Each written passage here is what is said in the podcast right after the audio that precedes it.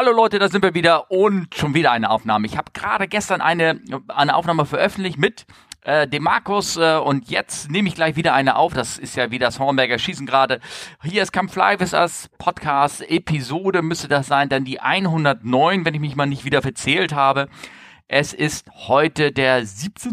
März, Quatsch, April natürlich, April, April, der 17. April, April und ähm, ich sitze zu Hause und mir gegenüber sitzt auch zu Hause der, der liebe Harry, der mich gerade ganz grübelnd anguckt und ähm, fragt sich, warum er mich nicht hören kann. Da sind wir wieder. Das hat, gab so ein bisschen Probleme. Ähm, genau, gegen mir in seinem Zuhause sitzt der jetzt nicht mehr so grübelnd guckende Harry, weil er mich jetzt auch verstehen wieder kann. Und wir heißen euch willkommen ähm, äh, ja, in Folge 109. Tag, Harry, wie geht es dir?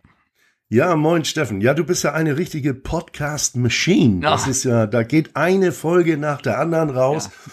Genau. Und eine spannender als die andere. Also mhm. muss ich wirklich sagen, ich habe mir die ähm, ähm, die allerneueste natürlich noch nicht angehört, aber die davor mit mit Olli war sehr spannend mhm. und die davor mit Markus habe ich natürlich auch noch im Kopf, weil da habe ich tatsächlich auch mal eine Frage dazu. Oh, später. Also ja. das ist äh, ja Nee, aber ansonsten, es geht mir gut. Ich bin ähm, seit Anfang April äh, zu Hause. Das heißt, äh, nicht unbedingt zu Hause und ohne Arbeit, aber ich habe ähm, Unterstützung geleistet hier zu Hause äh, auf der auf der äh, auf der ähm, Flugbasis hier hier im im, im Heimat äh, im Heimatort und ähm, macht das Gleiche jetzt nochmal für ein paar Tage, um ein bisschen mehr Erfahrung und ein bisschen mehr Hands-on zu kriegen mit der 787 Dreamliner, dass ich mhm. da, ja, das ist ja so, du hast die Schulung, du hast den Flieger einmal gesehen für zwei Wochen und äh, ähm, dann äh, verschwindet das schon wieder so ein bisschen in den hinteren Gehirngängen und das muss man wieder nach vorne holen, wenn man weiß, man geht da irgendwann auf so eine Station, wo das Ding dann auch hinkommt. Ne? Ja. Damit man da nicht dasteht wie der kleine Dummy, also geht man dann nochmal in, in, den, in die Werft und, und äh, guckt sich das eine oder andere vielleicht nochmal an und was da so für gängige Fehler sind und was es da so gibt. Kleine, kleine Geschichten und äh, ja, und das mache ich jetzt zur Zeit. Und dann muss ich nochmal nach Dallas und äh, Wieso nochmal? Ja, weil ich war schon in Dallas Anfang des Monats, um meine Fingerprints, also die Fingerabdrücke abzugeben für die Dallas Airport ID, also für den Flughafenausweis in, in Dallas. Muss ja. man dazu wissen, wir hatten, ich glaube, wir haben schon mal drüber gesprochen, ganz grob. Ähm, in, in Deutschland ist es so, du machst eine Zuverlässigkeitsüberprüfung. Ja, genau. Und dann kannst du vom Muss. Flughafen zu Flughafen gehen mit diesem, mit dieser Bescheinigung und kannst ähm, das, das ist praktisch polizeiliches Führungszeugnis und so weiter und so fort, Nachweis über Wohnsitze. Und dann kannst du von, mit dem Ding kannst du von Flughafen zu Flughafen gehen und kannst deine Flughafenausweise beantragen. Genau. Das muss, das muss ja jeder machen, der, jeder, der einen Pilotenschein ab einer bestimmten Stufe haben muss auch, oder jeder, der innerhalb eines, in eines bestimmten Art von Flughafen arbeiten möchte, hinterm Zaun. Ganz genau. Genau. Ganz genau. Ja. So, und, ähm, das ist in den USA nicht so. Da musst du für jeden einzelnen Flughafen fängst du immer wieder bei Adam und Eva an. Die wollen also dann auch deine dein Background-Check so äh, äh, äh, feststellen und dazu musst du immer erstmal hin und deine Fingerabdrücke abliefern. Die gehen natürlich in irgendeine Datenbasis rein, aber da greift der eine Flughafen nicht drauf zu. Das ist eigentlich zentral, wird das alles über die TSA äh, geregelt. Das sind auch die, die dich abtasten, wenn du, wenn du an Bord willst. Ähm, aber da, die, die reden irgendwie nicht miteinander. Das heißt also, selbst im selben Bundesstaat. Das wollte ich nämlich gerade fragen. Es ist auch für, du musst also für, das war doch klar, du hast für Fort Lauderdale musstest du auch hin, obwohl du. Fort Myers, ja. Oder Fort ja. Myers oder irgendwie sowas, ne? Ja, ja. ja. ja. Und es ist sogar in, in, äh, in New York ist es so, ähm, JFK und, und äh, Newark, die haben die gleichen, sogar den gleichen Flughafenbetreiber und du musst das Ganze wieder von vorne machen. Also das ist Kanada ganz anders. Du machst einen Flughafenausweis, der gilt für alle Flughäfen, die es in dem Land gibt. Mhm. Und nur dort, wo du gerade bist, wird freigeschaltet. Ja. Das ist äh, so kann man es auch machen. Aber ich meine, da war das halt so. Ich musste dorthin, äh, also eine Übernachtung, Fingerprints und wieder zu, zurück. Mussten einen Termin machen vorher. So, und jetzt ähm, habe ich dann das, äh, äh, dann kriegst du einen Link geschickt. Das ist zumindest schon mal gut. Früher müsstest, musstest du eventuell dreimal hin, weil nach den Fingerprints wird erstmal geguckt, darf der hier überhaupt? So, und wenn er denn darf, dann wird er eingeladen, an irgendwelchen Computern so ein Web-based Training zu machen für den Airport. Mhm. Ne? Und äh, das ist, äh, wie ist äh, das, der Airport aufgebaut, äh, was sind die Secure Areas und so weiter und so fort. Das sind fünf verschiedene Trainings, inklusive äh, ein, ein virtuelles Fahrtraining. Da ist äh, Active Shooter ist natürlich immer dabei. Du musst ein Active Shooter Training machen. Das heißt, wie verhältst du dich, wenn da einer mit der Knarre und äh, es gibt Schießerei am Airport? Ne? Das ist das ist Standard jetzt. Das ist Moment, aber Active Shooter hörst du an, wie schieße ich zurück? Weil du weißt, nur ganz machen ja ganz, machen ja sicherer, weißt du? Ja, das du ist. weißt, was ich meine, die äh, Logik, die dahinter steckt. Erst wenn ich eine Pistole selber habe, bin ich sicherer für andere.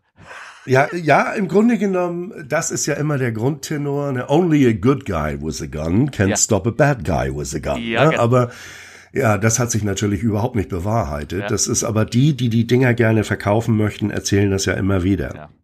Aber nein, du musst dann auch ein Active Shooter Training machen und so weiter und so fort. Und das kannst du jetzt aber alles online machen. Das heißt, diese äh, Flughafenbetreibergesellschaft schickte mir einen Link. Das konnte ich zu Hause alles machen. Und wenn du alles mit 100 Prozent bestanden hast, ähm, ähm, kriegst du ein paar Tage später gesagt, okay, jetzt kannst du den Airport ID abholen. Also jetzt kann jetzt kann der ähm, äh, erstellt werden, wird noch ein Foto von dir gemacht und dann und dann geht das los. Und ganz das habe ich mir kurz, ganz kurz, also was was was lernt man bei Active Shooter Training? Äh, dass du dich nicht hinter einem Plastikmüllkopf verstärkst, sondern richtig hinter einem Metall. Zum Beispiel, ja, ja zum Beispiel. Das ja. ist, das ist wie, wie, wie heutzutage. Du hast ähm, in irgendeiner kommt eine, eine Schachtel an mit ein paar Goodies, die du bestellt hast, und da ist so ein kleines Päckchen drin. Da steht drauf: Do not eat this. Ja. Das ist schon klar, ne? Ja. Das hat sich alles ein bisschen gewandelt. Ich meine, wenn du dir mal, wenn du dir mal ähm, ähm, Autohandbücher aus den, aus den 60er oder 70er Jahren anguckst, da stand drin, äh, wie groß dein Ventilspiel sein darf und was du da einstellen konntest. Heute steht drin, dass du das Batteriewasser nicht trinken sollst. Ja. Na, also es hat sich da ein bisschen geändert. Aber nein, du kriegst, also äh, die schärfen dir so ein bisschen die Sinne hinsichtlich, äh, dass du, wenn du am Flughafen bist, und es geht da hauptsächlich um in, im Terminal und in dem Public-Bereich, ne, mhm. dass du, dass du dir bewusst bist, wo sind jetzt ähm, deine Ausgänge, wo sind äh, Möglichkeiten, wo ist eine Betonsäule, Files und so weiter. Und du denkst da dann auch nicht mehr großartig drüber nach. Der, der nächste Punkt ist dann der, wie verhältst du dich, wenn es tatsächlich losgeht? Dass du also versuchst wegzukommen, versuchst dich zu verstecken und wenn gar nichts anderes mehr geht, dann äh, ne, äh, äh, Flight or Fight. Ne? Also dass du dann tatsächlich ähm, dein Leben ist sowieso nur noch am seidenen Faden und dann versuchst du halt den irgendwie zu äh, ne? Ja. Es ist, aber ich meine, ist das ja. nicht furchtbar? Ich meine, das ist, der Gedanke dahinter ist natürlich ein guter, dass du äh, Casualties sozusagen vermeiden möchtest. Aber im ja. Prinzip kriegst du dann Combat Training, weil du im öffentlichen Raum arbeitest, ne? Der, der, der Gedanke dahinter, ich finde den gar nicht so gut, weil dieses Training wird auch bei Schulkindern abgehalten. Oh shit, ja, okay. Ja. ja. Also der Grundgedanke ist, äh, für mich, ich bin nun wahrlich kein Pazifist oder was, aber äh, lass doch das mal sein mit den scheiß Waffen überall und, und, und. Und dann gibt es natürlich auch Bundesstaaten, die haben es jetzt legal gemacht, dass du ohne jede weitere äh, administrativen Aufwand kannst du eine Waffe ständig mit dir tragen. Ja. Florida. Ja. Ne? In Texas war es immer noch so, du musst es wenigstens, da musst du eine, eine, eine Permit für haben. Aber, aber anyway, das sind Sachen, die, die, die, die werden wir, die werden wir nicht ändern. Also du musst so ein Training machen. Das ist eins von diesen fünf. Und wie gesagt, wenn das dann alles durch ist, dann kannst du hin, kannst den Airport-ID abholen. Und ähm, in dem Fall ist es bei mir so, ich fliege dann darüber weil ich außerdem auch für die ZUP meine amerikanisch, also auf amerikanischer Seite Fingerabdrücke nehmen lassen muss. Denn die ZUP fra fragt ja nach den Wohnsitzen der letzten fünf Jahre. Genau, ZUP ist für die Hörer Zuverlässigkeitsüberprüfung. Ja. Ne, das ist so eine Bescheinigung von der Behörde. Und zwar wird, macht in Düsseldorf für ganz Deutschland. Äh, die guckt die letzten fünf Jahre zurück. Was für ein Geselle bist du eigentlich? Hast du irgendwas auf dem Kerbholz oder nicht? Sagen wir mal so. Ne? Kann man dir genau. vertrauen? Ja, nein. So. Ne? Du brauchst eine Straffreiheitsbescheinigung für, äh, im Volksmund ein polizeiliches Führungszeugnis. Ja, genau. So, und das über die letzten fünf Jahre. Und da ich noch keine fünf Jahre zurück bin in, in Deutschland, muss ich also für die Zeit, die, die davor lag, muss ich von dem Land eine Straffreiheitsbescheinigung haben. Das ging in der Vergangenheit ein bisschen einfacher online und dann gab das so, so ein Zertifikat aus Massachusetts. Nun sitzen in Düsseldorf auch manchmal neue Leute und ja. die haben also gesagt, nee, Massachusetts, also das das geht ja, das ist, war unser Wohnsitz. Und denen wäre auch gemeldet worden, ja. wenn ich irgendwo anders was angestellt hätte. Ja. Aber das reicht denen nicht, also für Gesamt. Und für Gesamt gibt es nur das FBI. Mhm. Das geht auch online, das ist eine schöne Sache. Ja. Aber da steht natürlich unter Punkt drei. Ne? Also erstmal anmelden, dann zahlen Sie bitte hier und dann unter Punkt drei. ja. wir hätten gerne Ihre Fingerprints. Ne? Und ich glaube, du könntest hier auch zum Konsulat oder zur Botschaft oder zu sowas gehen. Da habe ich mich jetzt nicht weiter mit befasst, weil ich wusste, ich muss sowieso wieder darüber nach Dallas. Und du kannst das in USA bei verschiedenen, du kannst natürlich zu einem FBI-Office gehen direkt aber der einfache Weg ist einfach, es gibt viele Postämter in USA, die das machen. Und dann wird das von dort aus eingereicht und weitergeschickt. Genauso wie in USA ist es ja so, wenn du einen Reisepass brauchst, gehst du in USA zu deinem nächsten lokalen Postamt. Und dort beantragst du den, da machen sie auch ein Bild und das ja, alles. Okay. Also das ist ähm, das ist wieder eine, eine, eine sehr einfache Geschichte. Das halten die dort drüben schlecht. Du musst nicht extra zu einem Bürgeramt ja. eine Nummer ziehen und nach drei Stunden ist Mittag und dann musst du nachmittags wiederkommen und du weißt ja, wie das geht inzwischen. Wir sind ja Gott sei Dank in einer kleinen Gemeinde hier, aber in Großstädten habe ich da schon, das sind hanebüchende Stories, ne? Und da wir ja auch digital ja, jetzt Hamburg, so weit. Hamburg, Hamburg ist gut. Holst einen Termin, ja, der, der wird eingehalten, ist gut. Ne? Ah, ah, super. Du kriegst natürlich nur selten einen Termin oder einen erst in, du wohnst im, im, im Lagenese und du kriegst aber einen in, in Wellingsbüttel, also einmal durch die Stadt durch, aber du kriegst einen. Ja, und auch erst in drei Monaten, ne? Oder so. Oh, das geht. Doch, doch, doch, geht. Geht. geht. Hab's gerade für meine Mutter gemacht, deswegen weiß ich's. Das geht da drüben ganz gut. Und wie gesagt, die sind ja auch schon ein ganzes Stück weiter mit der, mit der Digitalisierung da drüben.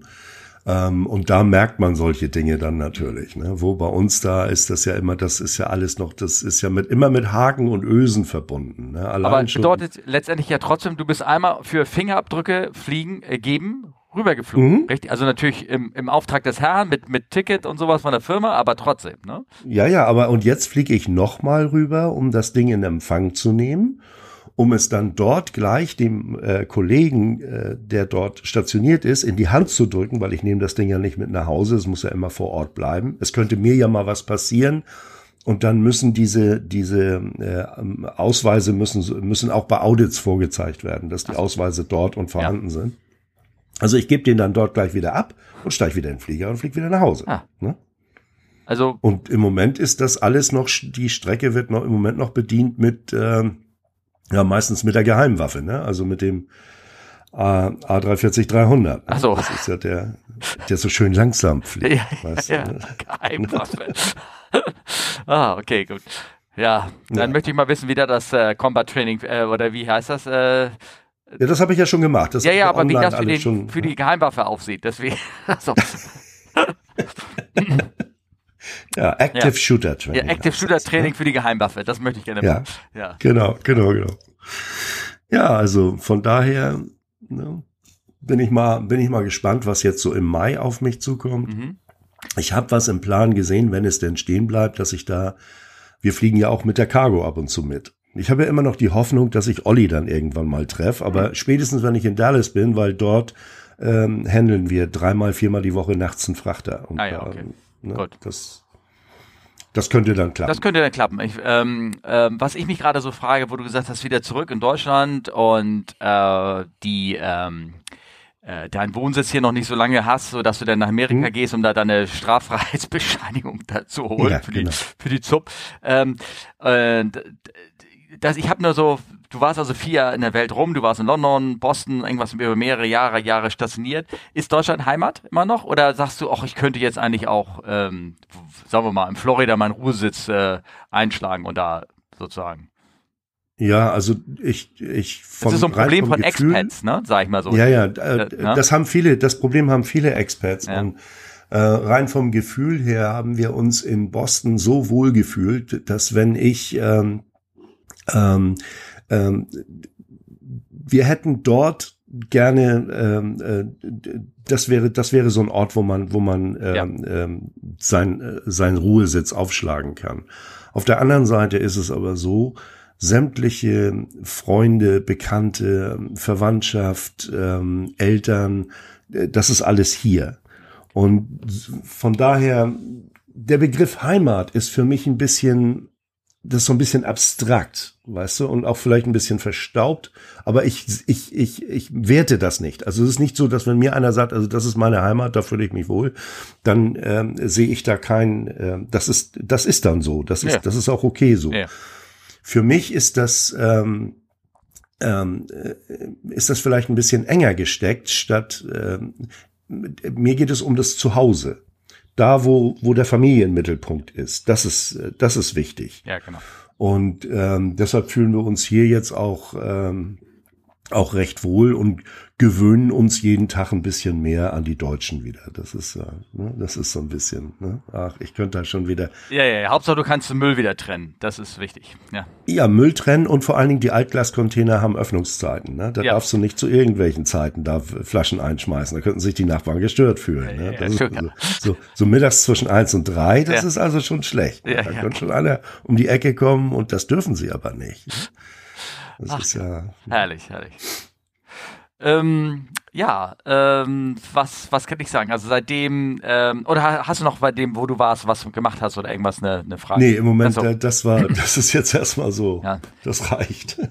Also ne, ich habe ähm, seitdem ich mit Markus da ähm, äh, die Aufnahme gemacht hat, das war ja letzten Mittwoch, bin ich einmal ge geflogen nach äh, Essen und zurück und habe da Leute hingebracht. Da gibt's so ein paar fliegerische kleine Feinheiten, aber da hat Markus mir gefragt, das sollte ich gerne, würde er gerne dabei sein, wenn ich das äh, sage. Deswegen ja, ja, äh, nee, wir, äh, sprechen wir dann mhm. irgendwas anderes. So, ich gehe gleich noch fliegen mit einem Kollegen von von ähm, vom Cockpit auch, der auch aufgehört hat zu äh, fliegen, also aktiv zu fliegen und äh, mit dem gehe ich äh, ihm mit ein bisschen Instrumentenflug trainieren. Also ich bin gleich nachher, nachher noch mal in der Luft sozusagen.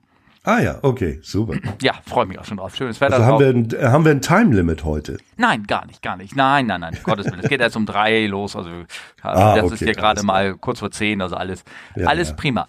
Ähm, ja, nee, denn äh, wir haben, äh, ich, ich habe ja immer so eine Kapitel, das nennt sich irgendwie Aktuelles und Fragen. Aber eigentlich haben mhm. wir nur Fragen diesmal heute. Wir haben ja eigentlich Basierend nur auf aktuellen Fällen allerdings sozusagen. Ne? Ja, zu, zu aktuellem fällt mir natürlich jetzt momentan die etwas hysterische Debatte um KI ein. Oh. Ähm, okay. Und dazu, dazu äh, äh, stell dir vor, es ist äh, 2052, seit zehn Jahren ist das Ein-Mann-Cockpit beschlossen. Also ein Mann und ein Hund. Der Hund bellt, falls der ja. Pilot langsam einschläft. Ja. Und da kommt jetzt KI ins Spiel, weil ähm, KI könnte dann ja den Hund füttern oder Leckerlis verteilen, wenn er zur richtigen Zeit gebellt hat. Ne? Äh, das Nimm das nicht so ernst. Ja, ja, ja, ich nehme das nicht so ernst. Also ich habe mir gedacht, war es erst 2050 das Einmann-Cockpit? Ich dachte, die wollen noch äh, im, Jan äh, im, Jahre 2030 schon mit Einmann über den Atlantik fliegen. Also ich sehe das Ganze noch nicht so. Hm. Ich sehe das Ganze noch nicht so, muss ich dir ganz ehrlich sagen. Das ist, äh, nee. Ja. Nee, es wird 2030 nicht kommen, es wird wahrscheinlich auch 2040 nicht kommen. Das ist, ähm, das, das sehe ich irgendwie nicht so. Das ist, äh, da gibt es zu viele Redundanzen, die du dann aufgibst, weißt du. Und das hm. mit zwei Leute ist halt redundant. Das ist, äh, ne? Genau. Und ich habe ja einen ein Spezi, äh, auch der so ein bisschen äh, zumindest mal in Entwicklung drinne war und er sagte auch, eigentlich haben wir mit einem Einmann-Cockpit mehr Probleme in der Umsetzung, also so gedanklich, als mit einem Kein-Mann-Cockpit. Ne? Das, das ja. könnte ich mir eher vorstellen, ja. dass man sagt, okay, pass mal auf, wir, wir fangen mal an bei den Frachtern oder so ja. und lassen die ähm, als Drohnen fliegen, also als als als kein Mann Cockpit. Ne? Weil bei nee, bei beim äh, kein Mann Cockpit hast du nur technische Probleme, während du beim ein Mann Cockpit irgendwie humane Probleme trotzdem noch da, dazu hast. Ne? Richtig, ne? ja, sowas, ne? ja. Naja. Aber das ist schon wieder sehr philosophisch alles. Ja, ja, also, ja. ja und, das ist, das, äh, ne, das also äh, auf jeden Fall dachte man eigentlich schon vor Jahren, dass man schon wesentlich weiter wäre. Das, äh, Dann hätte ich mal gedacht, also das. Aber die, die Gedanken, die sagen wir nur, die Regeln sprechen, die Regularien sprechen dagegen, die behindern uns sozusagen. Ja, ja. Das ist das, äh, was natürlich irgendwie. Na gut, pass mal auf. Ähm, ich hatte gesagt, äh, wir haben nichts Aktuelles, aber eigentlich haben wir ja doch was Aktuelles. Und zwar äh, ist mir gerade aufgefallen, ich habe ja so eine Frage, vielleicht mal über Reifen sprechen.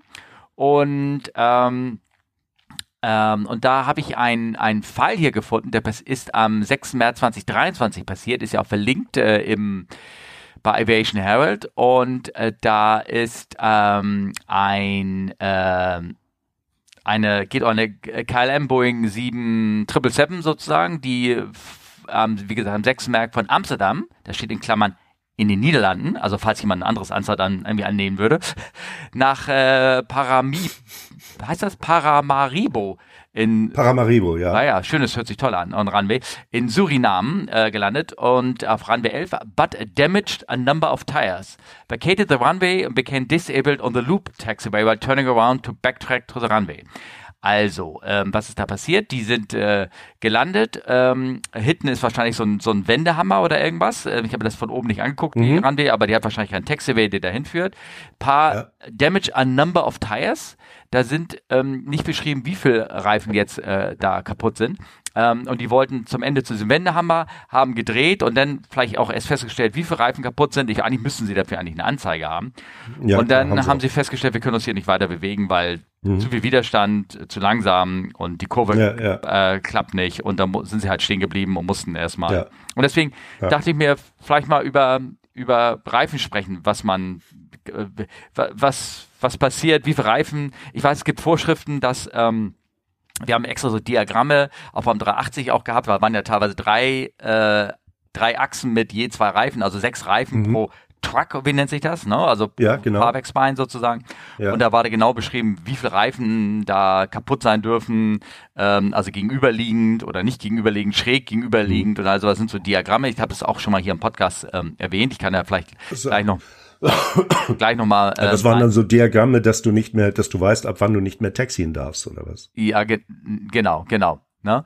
So, und ähm, da dachte ich mir, hm, also da gibt's da halt so Regeln, ne? dass du zum Beispiel bei der 3.7 hieß es, mit einem Plattenreifen kannst du weiterrollen, aber mit zwei Plattenreifen geht es nicht. Da musst du, ähm, da musst du abgeschleppt werden oder musst teilweise Ketten an dem, an dem Fahrwerksbein haben. Das haben wir im Podcast auch in einer Folge schon mal Episoden, dass mit mhm. Ketten gezogen wirst ja, an den genau. Reifen, weil sonst zu viel Belastung und Zug drin. Wenn du es nur am Bugrad hochnehmen würdest und dann mit dem platten Reifen schleppen, dann, ähm, dann reißt oder dann wird zu viel Belastung auf das Fahrwerk gezogen, weil das zu viel Widerstand ist. Also hängst du da Ketten ja. ran und sowas. Ne? Da sind auch mal oft ja noch so Ösen dran. Ne? So Was? gibt es ähm, ja. ähm, vorne und hinten jeweils Schleppösen. Mhm. Das ist auch dafür gedacht, wenn ähm, aus irgendeinem Grund der Flieger mal von der Bahn äh, gerollt ist und die Reifen sind noch okay, aber der ist ein bisschen eingesunken jetzt, ja. ne? Ja. Weil die Kräfte, äh, wenn du nur am Bugrad ziehst ähm, äh, oder am Bugfahrwerk ziehst, die, die Kräfte werden dann zu groß. Da, da, da gibt's Limits und das sollte man dann nicht überschreiten. Ne? Genau, genau. Und dann habe ich das gesagt, so gerne mal über Reifen sprechen und da hast du gesch geschrieben, gern Ausrufschreiben, Ply Rating, Load, Druck etc. Uh, ja. Das ja, dann jetzt höre ich mal zu. Und äh, also fangen wir mal. Ja. Fangen wir mal mit dem Druck an. Jeder kennt den, den, den Reifendruck an seinem Auto. Da hast du immer so 2,5, 2,7 oder so in der Größe. Bar Druck, äh, wo der Reifen aufgepumpt werden soll. Das wäre, ähm, mal ganz kurz, du hast ja über alte Bedienungsanleitungen geredet von alten Autos, ne? 2,3 mhm. Bar wäre 1,3 Atü, ne? Nee, das ist, äh, das war das Gleiche. Atü und Bar waren eins zu eins das Gleiche. Ehrlich? Ich dachte, der heißt immer Atmosphärenüberdruck. Das heißt ein über der mhm. Atmosphäre. Mhm. Nein? Oder stimmt das nicht? Habe ich ja immer falsch gedacht. Ähm, Nee, aber man hat auch damals schon, ähm, ähm, ich war, ich, ich hatte ja Autos in der Zeit, ja. wo es noch Atü hieß. Ja. Und äh, das, äh, man hat, man hat das irgendwann auf auf Bar geändert. Ich, ich weiß gar nicht mehr ja, warum. Ja. Also, ne? Das ist wieder alte weiße Fall, Männer, die sich hier unterhalten. Ja, genau. Also auf jeden Fall, dein Auto hat ungefähr zweieinhalb Bar, der genau. Autoreifen hat ungefähr zweieinhalb Bar Druck. Du solltest nicht mit wesentlich weniger Druck fahren, weil dann wird der Rollwiderstand zu groß. Dadurch wird auch der Reifen mehr gewalkt. Also man muss sich das vorstellen, der wird mehr durchgeknetet und wird dadurch natürlich bei einigen Geschwindigkeiten auch ein bisschen wärmer. Ja. Das ist ähm, für die Haftung sehr, sehr gut, aber mhm. nicht äh, für den Spritverbrauch. Ja. Andersrum, wenn du zu viel Druck drauf hast, ähm, brauchst du eventuell ein bisschen weniger Sprit, aber dann ist die Haftung, weil die, der, der Abdruck, wo mit dem der Reifen tatsächlich auf der Straße steht, wird dann ja immer kleiner. Ähm, und da hast du dann ähm, zu wenig Haftung und ja. auch zu wenig, ähm, es geht dann auch um Regen und Aquaplaning und so weiter und so fort. Flugzeug, ganz andere Geschichte. Ja. Ein Flugzeug hat zum Beispiel keine Rillen für Aquaplaning. Die Rillen, die man am Flugzeugreifen sieht, sind rein dafür da, dass man die Abnutzung bestimmen kann. Ja, ja, ja. Der Druck beim Flugzeugreifen ähm, ist so in etwa bei allen großen Flugzeugen, ähm, ich rede jetzt nur von der Langstrecke, die sind immer ungefähr bei 200 bis 230 psi, äh, 15, äh, also 13 bis 15 bar, so in der in der Größenordnung äh, ist das. Und jetzt sieht man ja, was das für Riesenballons sind, die da, äh, die, das ist natürlich aus dem Grund, damit da auch äh, der Landesstoß aufgenommen werden ja. kann. Deshalb sind das so Ballons. Das, ansonsten wäre das alles viel zu hart. Und stell dir mal vor, so diese Niederquerschnittsdinger, die manche sich so aufs Auto machen und sowas hast du dann am Flugzeug. Ja. Ne? Und äh, so ein Reifen, der hat, wie gesagt, der hat so 13 bis 15 ähm, äh, Bar Druck. Und der hat ein Ply-Rating, das nennt man, man, äh, das sind nicht unbedingt verschiedene, ein Ply ist eine Lage. Genau, das wollte ich gerade fragen, eine, ja. Eine ja. Gummilage. Ja und mit einer Verstärkungslage dazwischen. Immer so eine so eine, das, so eine äh, Stofflage, das hat, ne? so. Stofflagen, ganz ja. genau. Und bei Autos hast du ja auch, das sind ja ähm, ähm, ähm, Stahlgürtelreifen, ja. so nennt man die ja. Und der Stahlgürtel ist praktisch innen, ganz innen im Reifen, äh, wo das Gummi dann drauf vulkanisiert ist. Und dieser Stahlgürtel entspricht dann, sagen wir mal, beim Auto sind das immer so so acht, ungefähr acht äh, Lagen wenn man, wenn man das so umrechnen will. Mhm. Beim Flugzeug hast du ein, ein Ply-Rating von, von zwischen 36 und 42. Der hat innen drin auch eine Stahlkarkasse, also ja. eine Stahllage, okay, die aber wesentlich klar. stärker ist natürlich. Ne?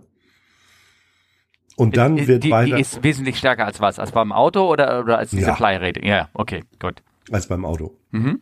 So.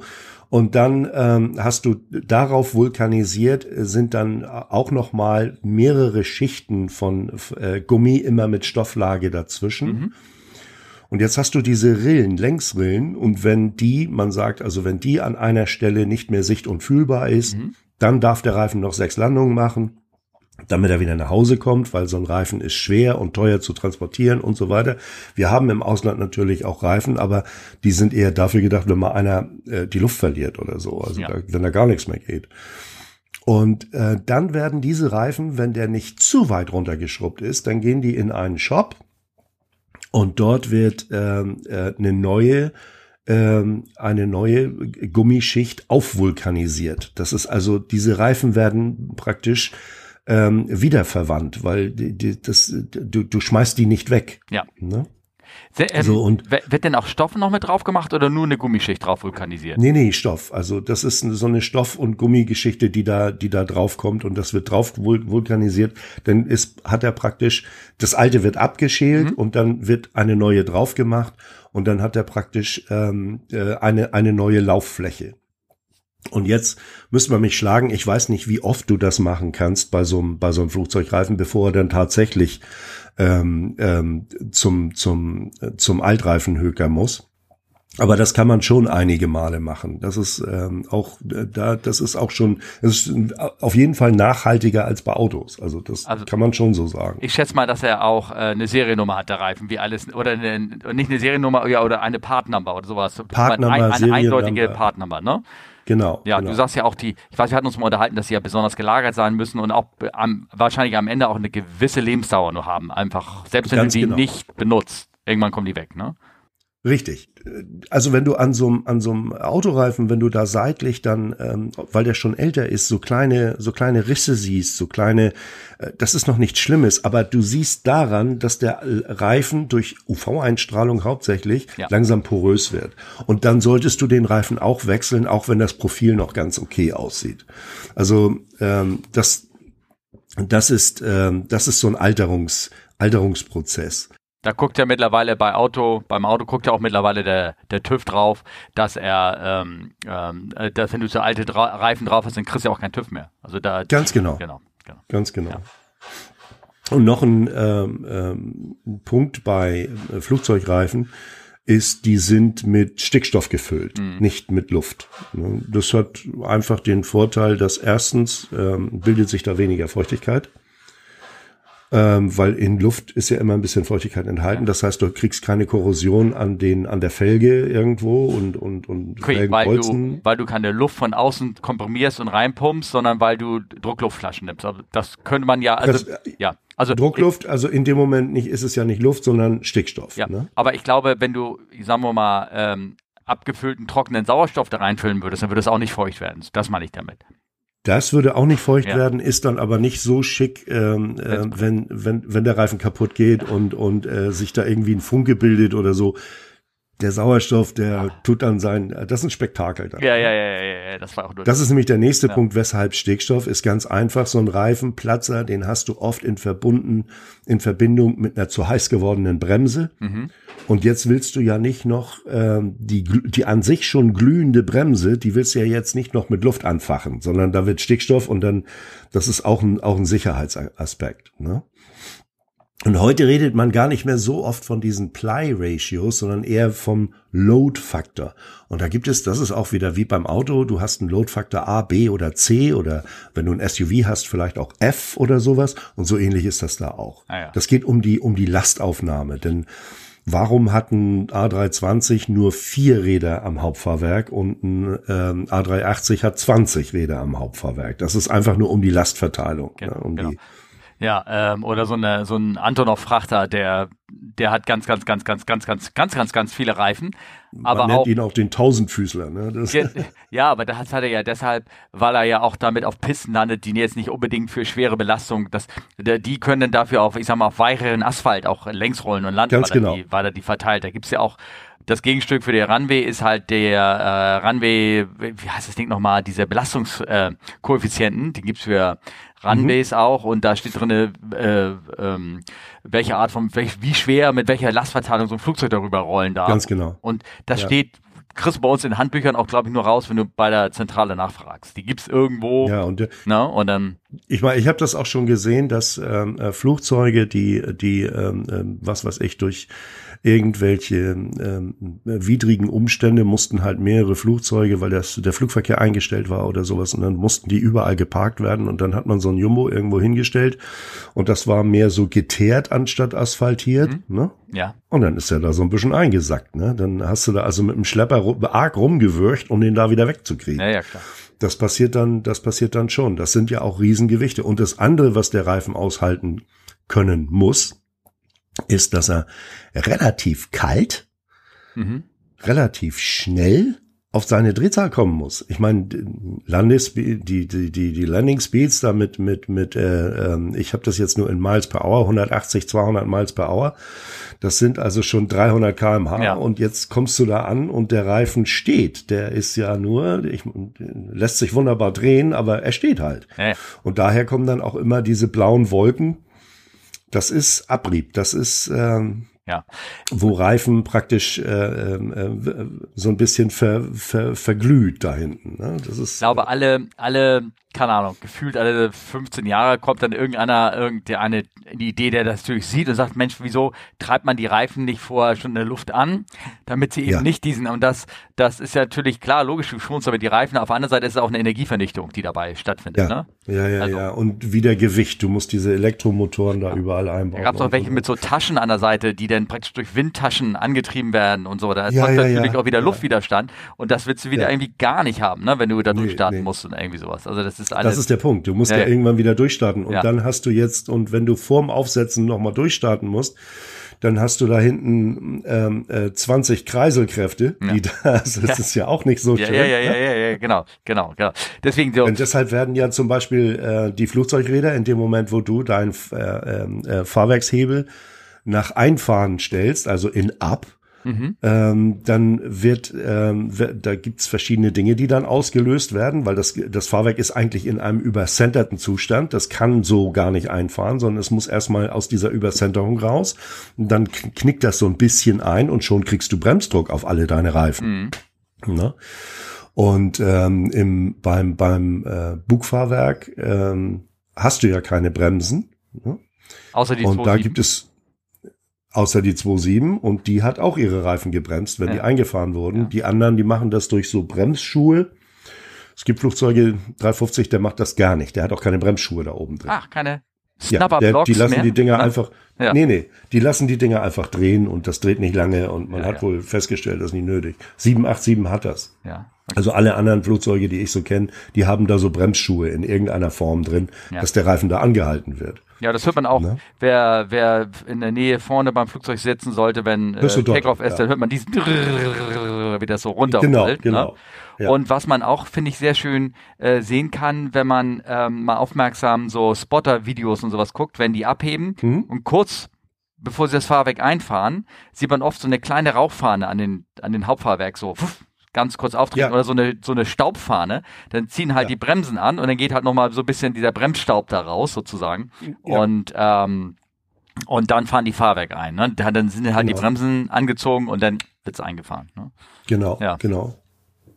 Ähm, ich weiß, dass ja. zum Beispiel bei ähm, äh, hier, ich habe mal so eine Story gehört von Rolls-Royce, ähm, die äh, bei, keine Ahnung, Modell noch von 1990 oder irgendwas, haben die ähm, noch äh, immer wieder auf, haben die nicht Gürtelreifen eingesetzt, also die Reifen, die du erzählt hast, die, die Stahl drinne haben oder Eisen drinne haben, ja. sondern reine ja. Gürtelreifen, die haben das nicht, oder bei denen ist es halt anders gewickelt oder die haben nur Stoff, mhm. weil die leiser sind im Abrollen. Und ja, ja, Rolls da, oh, das kann ich mir gut vorstellen. Ja. Leises Auto. Glaube ich. Ne? Glaube ich zu 100 Prozent. Ja. ja. Und weil die sind halt leiser, die Abrollgeräusche sind bei dem leiser, ist auch leiser denn während der Fahrt, auch für die, für die Gäste. Die sind halt nicht so gut für Kurvenfahrt oder irgendwie sowas. Aber was machst du ja mit dem Ding auch nicht, ne? Also was soll's. Ne? Also nicht schnell, sagen ja. wir so. Ne? Ja, genau, genau. Ne? Das fand ich ja. irgendwie äh, spannend. Wir haben, ähm, wo wir gerade hier so über Reifen reden, wir haben mhm. eine ähm, Vielleicht können wir da gleich anfragen. Wir haben nämlich eine Frage von Roland gestern Abend noch bekommen. Mhm. Und der hat nämlich gefragt, das hängt ja auch damit zusammen, er hat nicht gefragt, nämlich, mich würde mal das Bremssystem an einem Flugzeug interessieren. Was für Material ist das? Wie funktioniert die Ansteuerung? Wie lange dauert der Austausch von Bremsbelegen? Vergleich zum Auto eher eine Scheibenbremse oder eher eine Trommelbremse sind. Und das, die Frage hatte er ähm, gestellt gehabt. Die haben wir auch teilweise schon mal beantwortet, aber weil sie gerade ja. frisch da wieder vor der Tür steht oder irgendwie sowas, ähm, vielleicht genau. noch mal ganz kurz erwähnen. Oder ich verweise auf die Folge hin, wo wir darüber gesprochen haben, wie die Bremspakete da zusammengepackt sind oder irgendwas. Ja, aber das kann man noch mal kurz zusammenfassen. Ja. Das ist also eine, eine, eine, eine Scheibenbremse. Und die Scheibenbremse besteht aus mehreren ähm, kreisrunden Segmenten mit Belegen drauf ähm, wobei, äh, äh, sagen wir mal, du hast ähm, fünf oder, oder acht so Segmente und jedes zweite steht, ist fest mit der Achse verbunden. Und die anderen, die sind ähm, durch Mitnehmer mit dem, mit dem Reifen verbunden, mhm. innen in der Felge. Das bedeutet, das ist jetzt ein, ein, ein Paket, wenn das zusammengepresst wird, dann hättest du das so ungefähr wie beim Auto, als hättest du mehrere Bremsscheiben nebeneinander und dazwischen immer, aber rundrum, überall mhm. Bremssättel, die das Ding zusammenpressen. Ja. ja. Das heißt also, die Bremswirkung ist da schon, schon gewaltig. Und die, die ähm, Bremsen funktionieren bei ähm, den meisten großen Flugzeugen hydraulisch. Da wird Hydraulikdruck ähm, an die Bremse gegeben, dosiert durch das Bremspedal, was oben der der Pilot äh, tritt ähm, bis zu 3000 psi. Also das ist auch schon ein Haufen Holz, 215 Bar oder sowas, mhm. wenn man das. Und bei der äh, beim Dreamliner wird das elektrisch geregelt. Das, das, ist ein, das sind Elektroaktuator, die da, ähm, die da vier pro Bremse werden vier äh, Elektroaktuator äh, angesteuert, die dieses Bremspaket zusammenpacken zusammendrücken. Würde ich, ähm, ich mache übrigens eventuell, äh, da werde ich in den nächsten Folgen berichten, jetzt am nächsten Samstag werde ich, glaube ich, einmal mit dem Dreamliner im Cockpit hin und her fliegen. Beim guten Kollegen, mhm. Freund von mir, hat gesagt, kommst du mal mit. Also Hamburg, Ham äh, oder Frankfurt, München oder irgendwie sowas. Florian? Äh, nein. Markus. Okay. Nein. Okay. Und ähm, äh, so, und äh, das würde mich interessieren, so ein Actuator elektrischer, der so viel Druck da bringt. Wie, wie funktioniert ist das? Geht das magnetisch oder das ist, oder oder, wie, oder Motor auch, mit über ähm, Getriebe oder wie wird das? Nee, das ist ein Elektromotor und mhm. ähm, du musst dir vorstellen, das ist wie wie eine der der Elektromotor betätigt eine eine Schraube im Großen eine Spindel, ne? also mhm. eine Schraube mit einem sehr feinen Gewinde. Mhm. Und der Elektromotor, das sind ähm, äh, 130 Volt äh, Gleichstrommotoren, die hältst du nicht fest. Ne? Also mhm. das schaffst du ja normal bei einer Akkubohrmaschine schon nicht, die festzuhalten. Mhm. So, und die drehen jetzt ähm, diese, diese da sind auch Sensoren dran, dass, dass die, die Motoren, dass da eine Rückmeldung ist und dass der, der Motor ganz dosiert äh, äh, bremsen kann. Das funktioniert sehr, sehr gut. Also das ist halt ähm, statt Hydraulik macht, wo normaler, das ist ein äh, hydraulische Bremsen funktionieren mit, einem, mit einem äh, Hydraulikzylinder, also mit mehreren Hydraulikzylindern rund ums Bremspaket drumherum. Und da sind das vier, ähm, vier Motoren, die auf so ein Pressure Plate äh, wirken, ähm, die wie praktisch eine, da wird eine Schraube äh, äh, verdreht mhm. und und die macht dann immer mehr zu. Ne? Ja, okay. Also das funktioniert sehr gut, ja. Ähm, das muss aber trotzdem ja relativ schnell funktionieren, weil es ja auf der anderen Seite, na sag mal, äh, der wird da ja auch der Anti-Skid ja mitgesteuert, Anti-Skid, also ja. das ABS. Und ja. äh, die, die müssen ja sehr fein Sehr feinfühlig, ja. ja genau. genau. Mehrmals, die, mehrmals pro Sekunde wird da äh, angepasst. Ja, okay. Ne? Ja. Oh, spannend. Das ist, äh, ja. Ne? Und ähm, ähm, ja, gut, wie gesagt, ich, äh, ich, ich kann das ja nochmal äh, mir live äh, zeigen lassen, hoffentlich vielleicht äh, äh, ähm, ja. äh, am Samstag, wie das aussieht, würde mich mal interessieren. Ja, ja, genau. Ne? Das war die halt die Frage von, von Roland. Ich verweise auch auf mal auf unsere andere Folge, da haben wir auch nochmal detailliert über die Bremsen, Bremsen gesprochen und ähm, ähm, und da können wir dann bei mir klingelt hier gerade was, das äh, werde ich ignorieren. Höre ich äh, jetzt nicht. Ja, ja, ja, ja, ja, gut. Ähm, ähm, können wir dann, ähm, äh, verlinke ich nochmal schon, ich bin ein bisschen gerade aus dem Tritt geraten, weil es klingelt mhm. erst auf einen und dann an Telefon hier. Auf jeden Fall können wir das mal, verlinke ich mal die Folge und äh, vielleicht kann der Roland der Liebe da nochmal ähm, sozusagen reinhören. So, wir haben, sollen wir weiter mit den Fragen machen? Ja, mach mal. Ja, mach mal. Also, wir haben Frage für Harry von Dominik. Inwieweit können die Teile von Flugzeugen überholt oder wieder zertifiziert werden? Triebwerke sind klar, aber andere Teile wie Hydraulik, Elektrik, Fahrwerk, Räder, Bremsen etc. können so bei Airbus Boeing-Maschinen in Russland flugfähig gehalten werden? Gibt es äh, Teile, die man als Hersteller selber instand setzen kann und tauscht man grundsätzlich oder tauscht man grundsätzlich aus und sendet es an spezialisierte Techniker nach Frankfurt zum, oder zum Hersteller, zum Beispiel Anschlüsse von Hydraulikleitungen? Ganz genau so, wie ja. er es beschreibt. Man ja. tauscht eigentlich nur aus. Also ja. die, die Teile, die, die, die defekt sind, mhm. ähm, da setze ich mich dann nicht in stille Kämmerlein und mache da dann mal so eine so eine Adiru oder irgend so ein, so ein Computer da äh, auf und ja. guck nach, ob die Widerstände durchgebrannt ja, sind. Ja, ja, so. ja, genau. Ähm, das, das sind ähm, die, die Betriebe, die das machen, müssen natürlich zertifiziert sein, um Flugzeugteile ähm, äh, zu, zu reparieren und die bekommen dann wieder ein, eine, eine neue äh, äh, Bescheinigung, ein neues Zertifikat. Damit dürfen sie dann auch wieder verwandt werden. Und im Grunde genommen ist es alles, was wir ausbauen, ähm, geht in irgendwelche Werkstätten, ob nun eigene oder fremde. Ähm, es geht alles in irgendwelche Werkstätten und da wird ähm, äh, da, da werden diese diese Teile dann ähm, ähm, äh, repariert. Das geht so weit, dass du sogar ein, eine, eine, ein Luftfahrt-technischer ähm, ähm, Betrieb sein musst, wenn du nur Sitzbezüge reinigst. Weil die Sitzbezüge, die ähm, dürfen nur unter auf ganz gewisse Art und Weise, also die werden natürlich, da gibt's Dry Cleaning oder Waschen mhm. oder, oder was auch immer, wie das gemacht wird, ähm, ist mir auch wurscht, aber diese Sitzbezüge haben ja ein, ein, ein Asbestgewebe mit drin oder ein, ein nicht brennbar, Kevlar, ein nicht brennbares also Asbest Material mit nicht drin. mehr so sehr, oder? Ja, Asbest glaube ich nicht nee. mehr, heute nicht mehr. Nee. Auch nicht in den Bremsbelägen wie aber früher. Die, nee, nee, nee, nee. Nee, aber die haben so die haben halt ähm, ein Gewebe mit drin, das nicht brennbar ist und das darf nicht beschädigt werden und so weiter und so fort. Also das ist, da, da, das ist alles, was mit Flugzeug zu tun hat, muss immer ähm, äh, zertifiziert, es muss immer nachgewiesen werden und, ja. und, so, und so weiter. Und wie gesagt, es werden im Grunde genommen alles, was, was in irgendeiner Weise repariert werden kann, das wird repariert. Wenn du natürlich jetzt irgendwo äh, so einen halben Meter Hydraulikleitung hast und der, die ist geplatzt oder gebrochen, die geht dann natürlich in Metallschrott. Also ja, irgendwann ja. ist dann ist da dann auch ja. Schluss. Ne? Nee, mich interessieren würde, um das mal Vergleich so mit dem Automotor, äh, Autoteile zu machen. Du kannst natürlich hier, ich sag mal, bei Mercedes, dann kannst du original Mercedes-Teile kaufen die haben die mhm. natürlich auch von irgendeinem Zulieferer herstellen lassen, aber da die gehen praktisch offiziell ist dann da so ein Mercedes-Stempel drauf.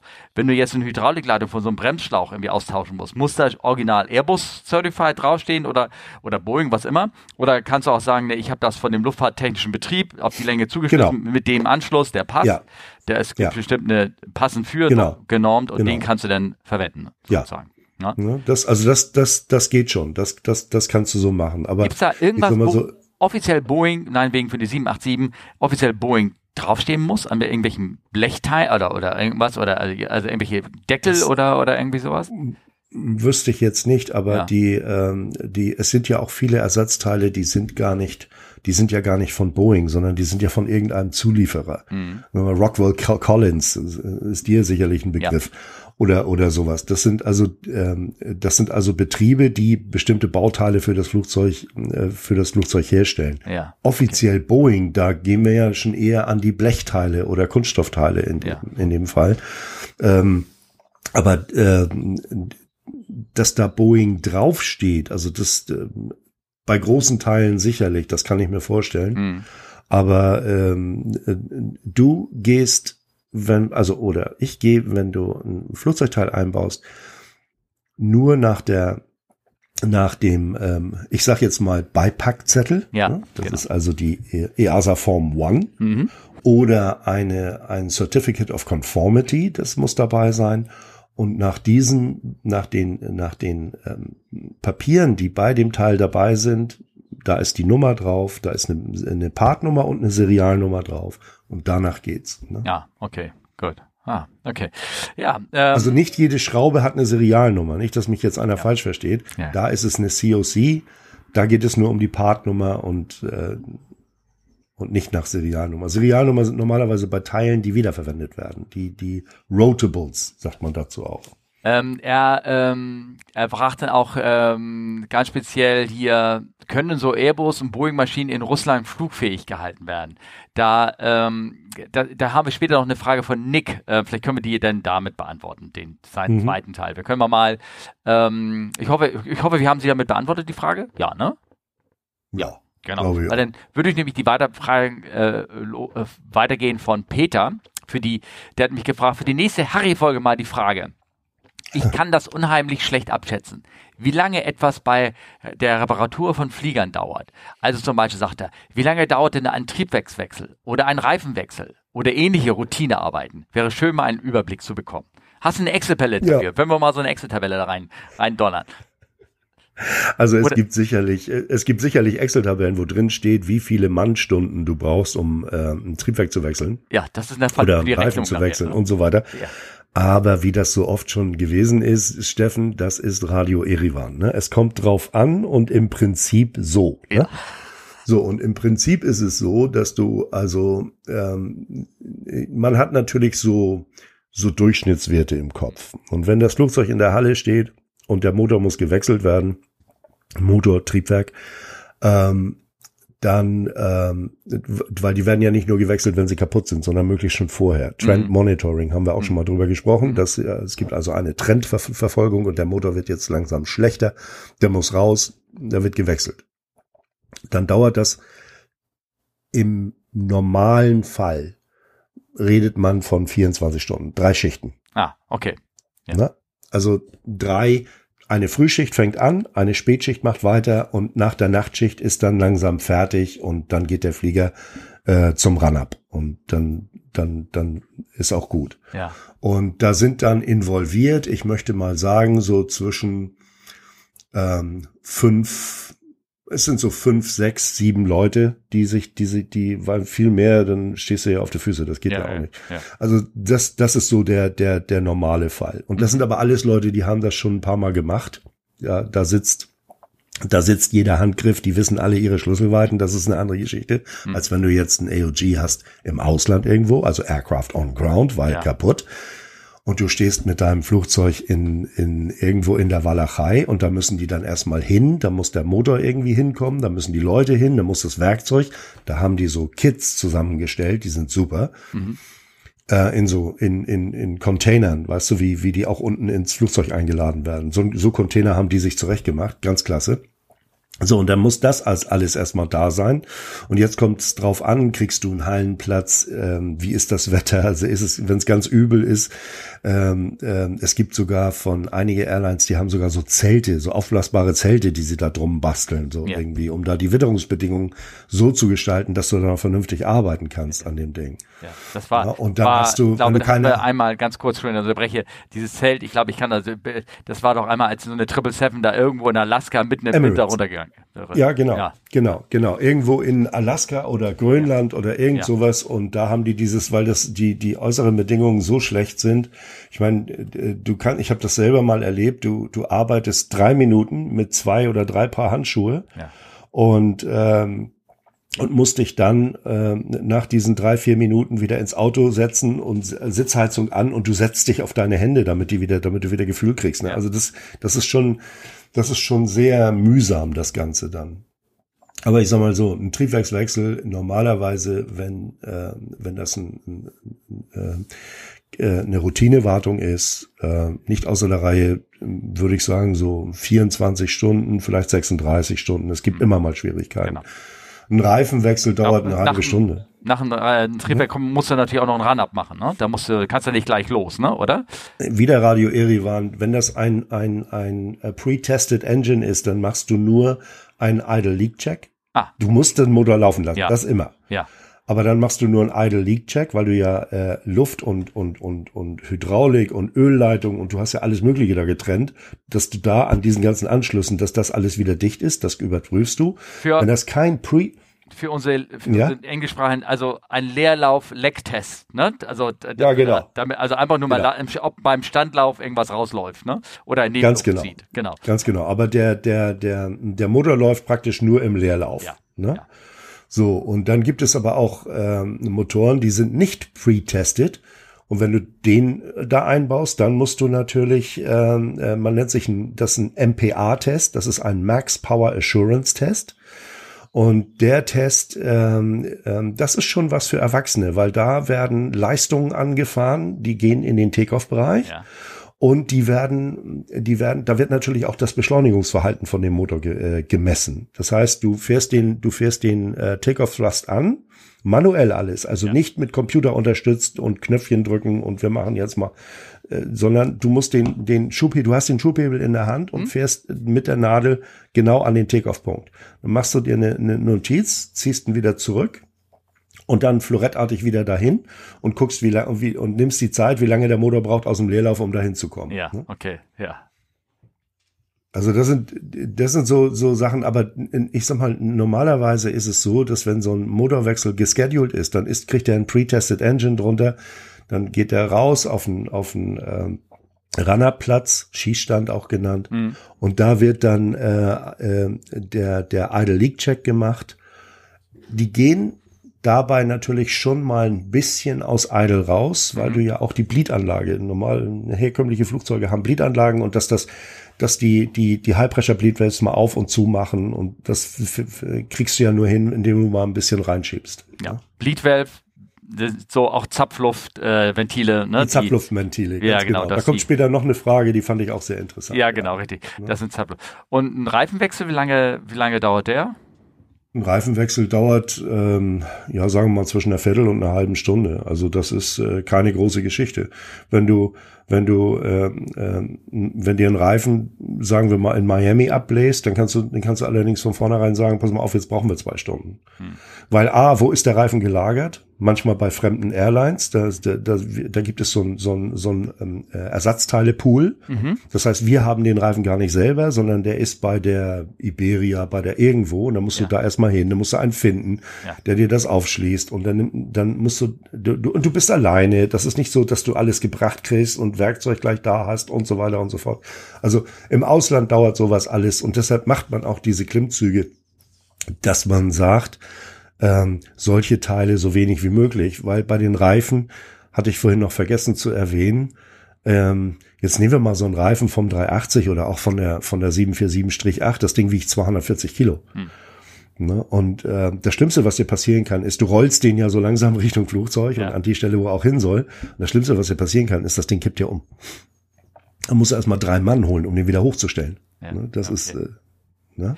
Aber hast du, hast du da nicht solche, solche, solche äh, Hubwagen, habe ich schon mal gesehen, mit denen du so aufrecht so transportieren kannst? Ja, ganz genau. Aber nur ganz in Frankfurt genau. wahrscheinlich, ja. ne? Oder da, wo die Haupt. Nee, nee, die hast du auch, die hast du dort auch. Aber du musst ihn ja irgendwann aus diesem Wagen rausholen und um ihn dann ähm, an, an das Flugzeug anzubauen. Ja. Ne? Und äh, wenn du da, das ist manchmal äh, tricky. Ja, das okay. kann, kann tricky werden. Ja, gut, aber du als alter Harley-Fahrer, ne, oder? 240 Kilo. Also ich, Nein, nicht du das Gewicht, aber ja. so eine Harley, wie viel wiegt die? Die, wiegen doch, die gehen doch an die, an die Gewichte ran, oder? Ich habe ich hab nie eine Harley gehabt. Ich auch nicht. Ich war ich war immer der BMW-Mensch. Also, okay, ich hatte in England äh, hatte ich eine, eine, schöne, eine schöne BMW. Ja. ja. Nein, aber das ist äh, das sind halt ähm, er schreibt ja auch oder ähnliche Routinearbeiten. Und wenn es Routinearbeiten sind, dann gehen wir davon aus, dass die also auf der Homebase stattfinden, das ist gescheduled. Und Non-Routine ist, äh, wenn du jetzt um das Flugzeug rumläufst und du siehst, der Reifen ist irgendwie an einer Stelle hat er eine Abflachung, da muss der gewechselt werden. Und selbst das geht hier in, in auf der Homebase natürlich relativ flott. Ja. Und ähm, ähm, im, im, im Ausland, wenn du da irgendwo stehst, äh, das sind dann äh, schon immer größere Geschichten. Ja, ja, okay, ne? gut. Ja. Ja, spannend. Und dann sitzt dir natürlich die Crew im Nacken, ja. weil na, jetzt sind wir nur noch eine Stunde legal, Herr Andresen. Ne? Jetzt sehen Sie mal zu. Ne? Ja, ja. Aber wenn das nun also fit läuft, ich meine, dann hätte man die Crew hoffentlich äh, im Hotel erstmal noch mal ein bisschen belassen und den Flieger gleich verspätet, ne? Oder irgendwas. Wenn du das vorher weißt, ja, ja. ja aber wenn der auf die Position rollt, ist die Crew meist schon im, äh, ja. schon im, im Bus. Ja. So, und jetzt stellst du das fest, ne? Und dann, ja. Hm. Ne? Stimmt, da hast du, da hast du natürlich recht. Ähm, äh, Aderendhülse, ist das eigentlich irgendwie was Technisches? Nee, ne? Eine Hülse, ja, eine Hülse, das ist, aber das weiß ich nicht, ist egal. Ähm, der hat gefragt und auch geschrieben, Witz, Doppelpunkt, Maus im Cockpit. Und äh, die technische Maßnahme war Katze installiert. Mhm. Ne? Ja, das, da gibt's äh, unzählige Dinge. Ich habe auch mal einen verursacht, den ja. können wir aber als kleine Geschichte zum Schluss lassen. Oh ja, oh, ich sehr gerne. Ich habe nämlich noch keine. Gut. Ne? Also das war so, hat er so als Scherz äh, gesagt, aber eigentlich dazu fragt er, wie in Klammern auf, gut funktioniert die Maus im Cockpit des, äh, oder Maus im A380. Mhm. Oder hat Harry etwas für was in Richtung gehabt? Naja, gut, da, da, sagst du, da erzählst du nachher was dazu. Ne? Ähm, nee, das mit der, das mit der, wie, wie gut die, äh, das Trackpad, er möchte ja. jetzt wissen, ähm, äh, zu dem Witz erzähle ich später noch ja, genau, was. Aber das jetzt ja. mit dem, mit dem, äh, mit dem Trackball im 380, im 350 ist das dasselbe Ding. Ja diese KSSU und ähm, ähm, äh, bei der 777 und 787 Dreamliner hast du ein, äh, ein Trackpad. Also nicht ein Trackball, sondern ein Trackpad. Und da könntest du eigentlich was dazu erzählen, ja. weil 380 mit der mit dem Trackball, ja. ich fand das ich fand das beim 350 genial, das Ding. Das war einfach einfach genau. super. Also ich, ich da, deine Frage wäre höchstens technisch, wie oft gehen die Dinger kaputt oder muss man so eine alte Maus mal sauber machen? Weißt du, ich kenne auch die alte Maus, die du in so einer in so einer Computermaus hattest, ne? Und ja, war ja auch so genau, ein, genau, genau. die konntest du ja mal aufschrauben. Und du musstest ja. du ja alle, keine Ahnung, alle zehn Tage mal sauber machen, weil der ganze Staub sich da drin gesammelt hat. Ja, ja, nee, das ähm, darüber das, weiß ich nichts. Wir haben die nie sauber gemacht. Ich glaube, die werden, das sind so so so diffizile Geräte und auch recht groß natürlich. Ähm, die die werden ähm, äh, die werden komplett äh, komplett getauscht. Ne? Ja, das, gut, also wie gesagt, ich habe, ich hab, klar, ich, ich kann darüber erzählen, weil ich habe das Ding ja nun fünf Jahre lang benutzt. Ähm, das ist so ein dicker Humpen, wo man seine ganze Hand drauflegt, wo man auch links und rechts quasi sich fast festhalten kann oder auch mit dem Daumen äh, an der Seite natürlich auch eine Drucktaste hast. Äh, mhm. Und dann oben mit, dem, mit drei oder zwei Fingern das, diesen, diesen fetten Trackball sozusagen bewegen kann. Der, der Vorteil ist einfach nur, dass es deshalb so fett und alles, damit man sich, falls es wackelt, halt ordentlich festhalten kann an dem Ding. Du hast, kannst Richtig. deine Hand fest Richtig. drauflegen Und äh, selbst wenn das turbulent ist, kannst du damit sicher den, den Trackball bewegen. Ähm, das bei, ich kenne dieses Ding bei der 777, diese, diese Trackpad, was ist, also so, so, ein, ja. so ein Touchpad, ne, oder irgendwas. Genau. Da, da ist auch irgendwie so ein kleiner Griff drumrum, meinte ich mich zu erinnern. Ja. Aber da genau. weiß ich jetzt nicht genau, wie gut das, da, da müssen wir wirklich Olli fragen, der, der hat da nun also, die Erfahrung, von, der, von, von wartungsseitig und wir arbeiten damit ja sehr ja. viel, weil du in die jeweiligen Maintenance-Systeme rein musst. Am mhm. 350 und das ist ja äh, analog zu 380 mhm. oder auch an der Triple und ähm, ähm, es ist in dem Moment, wo es nicht wackelt, ist das alles äh, wunderschön. Ja. Obwohl mir der Ball am 350, 380 ähm, immer besser gefallen hat. Man muss sich ja vorstellen, der, der, der Ball selber ist so groß wie ein Tennisball ungefähr. Und der lässt sich unwahrscheinlich schnell und feinfühlig dahin steuern, wo du hin willst. Ja bei dem Trackpad, da ist das ja immer so eine Sache, wenn du jetzt gerade ähm, ähm, äh, keine fettigen Finger hast oder wenn du, das ist immer so ein bisschen, äh, das ist wie ein Trackpad zu Hause am Computer. Mal reagiert's gut und mal hast du so das Gefühl, ja, das, du hast nicht wirklich den Kontakt zu dem, äh, zu dem Ding. Aber das ist, glaube ich, alles Gewöhnungssache. Also ähm, ich denke auch. Ich habe jetzt gesehen, das hat äh, mir ähm, einer unserer äh, hier ähm, Follower auch äh, Autopilot-User heißt er, äh, mit dem habe ich auch mal eine Folge gemacht. Das war irgendeine Goldstream 6 oder irgendwas. Die hat oben im Panel mhm. oder ich weiß nicht welcher Flieger das war, die hat oben im Panel nur noch Touchpads drinne. Und dann denkst du auch, wie soll denn das funktionieren? Ja, genau, du müsstest Harrys Gesicht jetzt sehen, ne? weil wir kennen ja diese Push-Buttons, ne? die Push-Buttons oder ja. so Flip-Switche, die kannst du, die ja. triffst du selbst, wenn das wackelt mit dem Finger, erst wenn du den richtigen Kontakt hast, kannst du, drückst ihn rein und ist es. Und beim Touchpad, wenn du da halt dann drauf kommst und was schaltest und es wackelt, aber die haben, das sind äh, ähm, so äh, Touchpads, die haben eine definierte Größe, sagen wir mal so wie so ein iPad Mini oder irgendwas. Und du mhm. kannst links um, rechts einmal um dir herum, kannst du mit den Händen reingreifen, dich festhalten, mit den Finger festkrallen und dann mit dem Daumen drücken.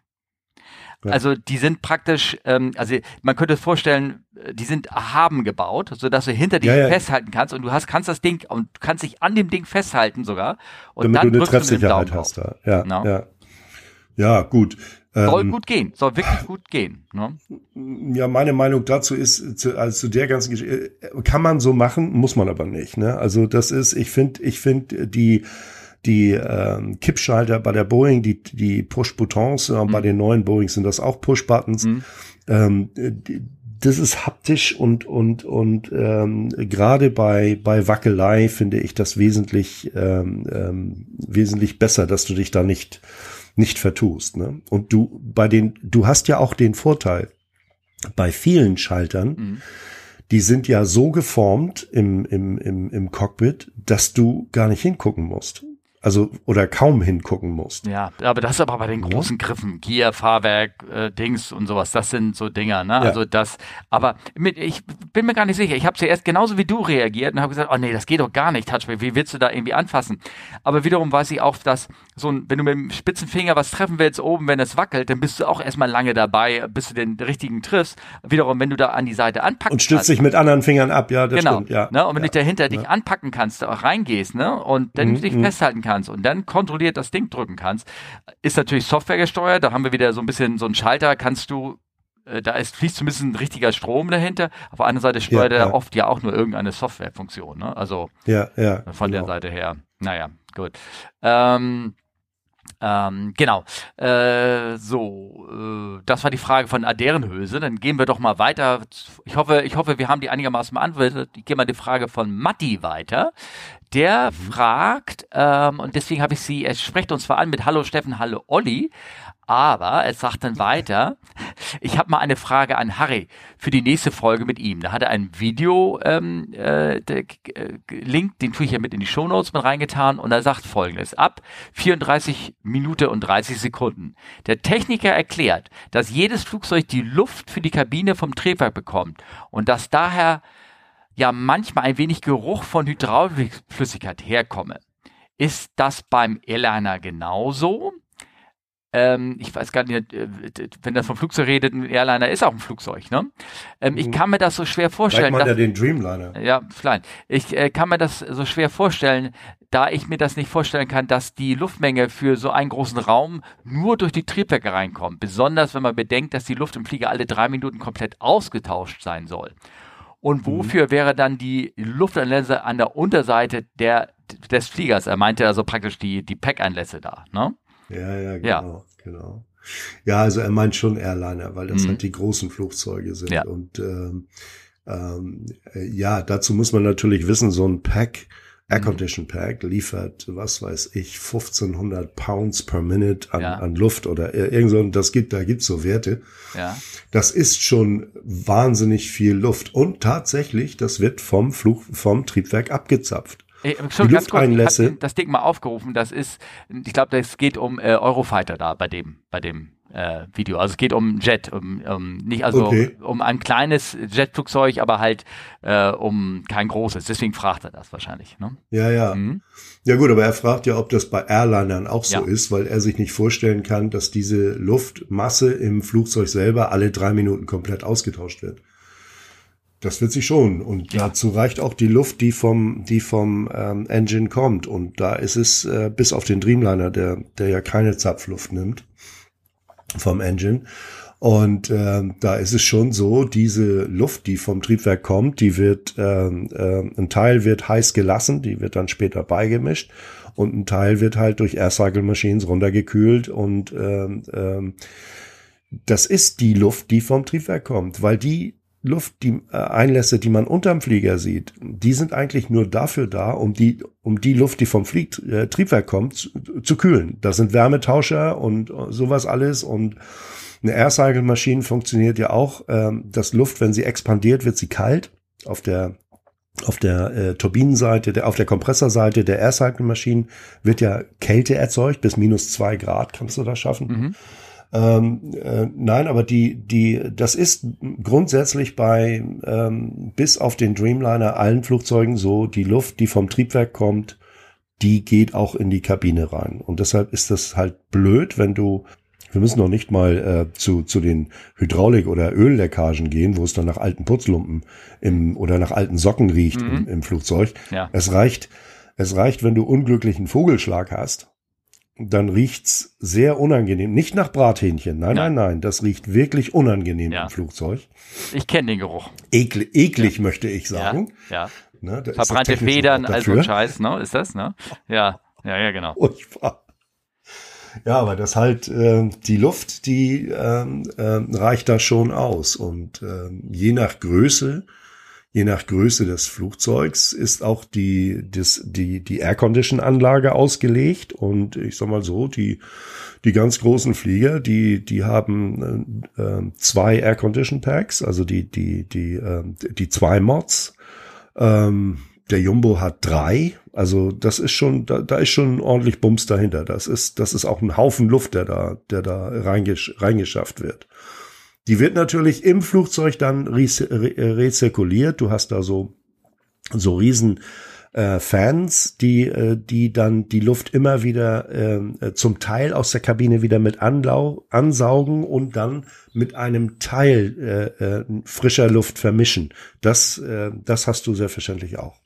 Mhm. Ähm, ich weiß von der 777, ähm, das war das erste Mal, die, als diese großen Triebwerke da gebaut wurden, also was ich jetzt im Kopf habe, ist so ein, so ein Schnack, den habe ich irgendwie in den 90ern oder irgendwas geholt, dass der, wenn der Takeoff-Power aussetzt, könnt ihr euch vorstellen, dass die Luft, die das Triebwerk einsaugt, das ist das, das berühmte Fußballfeld, was vor einem liegt, irgendwie in zwei Meter Höhe, das saugt er in drei Sekunden ja. durch. Richtig, also, ja. und das ist also wesentlich mehr als das, was da hinten in der Kabine irgendwie reinkommt. Ja. Ähm, aber mich würde natürlich da trotzdem mal interessieren bei der 777, wenn die Luft die in die Kabine reinkommt, nicht durch die Triebwerke kommt, hat er denn größere Einlässe unten links und rechts, um, um praktisch, äh, weil er müsste ja dann, da funktioniert das Prinzip ja doch ein bisschen anders, weil da hat er ja dann eher Cycle-Maschinen, die ähm, ähm, äh, wo die, die Luft, die, die in die Kabine reinkommt, geht ja nicht über die Triebwerke. Mhm. Das heißt, irgendwo muss er die andere Luft ja aufnehmen, die er in die Triebwerke aufnimmt, komprimiert, kühlt, ja äh, dementsprechend sind die Löcher größer, die am Rumpf sind, als so beim anderen Flieger? Nein, da sind zusätzliche Löcher. Ah. Also du hast einmal die ganz normalen Einlässe für die Kühlluft, mhm. vorne rein, hinten raus, mhm. durch so einen Heat Exchanger durch und du hast extra Einlässe, die äh, werden am Boden auch so ein bisschen, da gibt's so Klappen, die fahren da so vor. Wenn du um den Dreamliner rumläufst, mhm. wirst du sie sehen. Mhm. Und äh, der Rand von den Dingern ist auch beheizt, da sollte man nicht anfassen unbedingt. Mhm.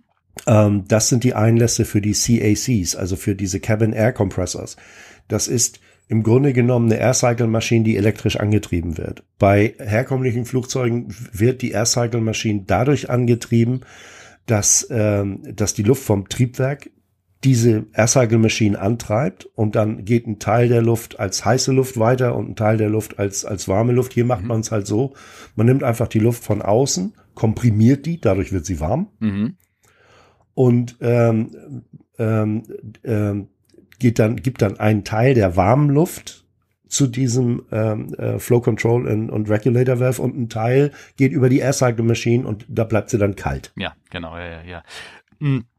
Ähm, und wenn man immer noch so, weil er immer die, die, äh, die sich nicht gedanklich vorstellen kann, warum das Loch so äh, so klein ist, um die ganze Kabine da irgendwie mit Luft zu versorgen. Man könnte mhm. sich auch schon mal angucken, die 707, äh, da die Triebwerke, wie die angebaut sind. Und zwar hatte die 707 hatte ja auch schon einen Kompressor. Ja? Und zwar am Triebwerk mhm. 2 und am Triebwerk 3. Und über dem Triebwerk sieht man so ein kleines Loch. Das ist, glaube ich, nur so, sagen wir so Fußball groß, oder? Ja. Und da, nee, noch nicht mal. Noch nicht mal. Also und noch kleiner. Noch kleiner. Und das war der Einlass mhm. für die Kabinenluft, glaube ich, ne? Für die Kabinendruck, ja, ja ganz genau. genau. Also das muss gar nicht so ein riesiges Loch sein, was da die ganze nee, nee, versorgt. Nee, ne? nee. nee. Ja.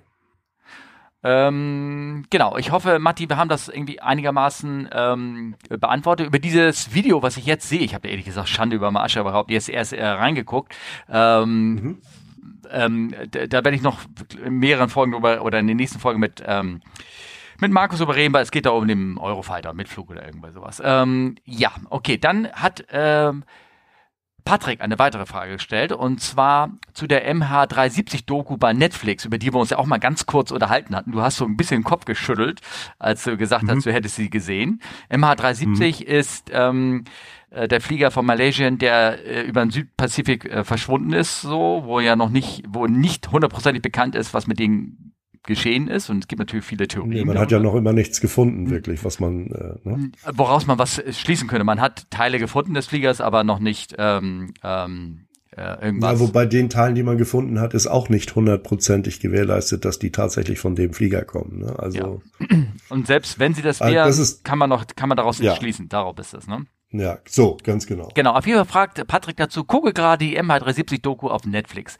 Kann man wirklich durch eine Luke unter einem Teppich in den Avionic-Raum rein? So leicht? Fragezeichen. Vielleicht eine Frage für Harry? Ja, ja, das, äh, das kann man. Das gab's beim bei der bei der 747 ähm, äh, 400. Selbst bei der Strich 8 ist es so. Nur bei der Strich 8 steht bei bei unseren Fliegern da eine Küche drauf. Da kommst du nicht dran an die Luke. Mhm. Ähm, und bei der 747-400 ist die inzwischen auch zugemacht. Also die ist, ähm, die, die, die Luke, von der er spricht, war der 777, die ist im vorderen Galley-Bereich, die ist im vorderen Küchenbereich, mhm. aber die ist zugeschraubt.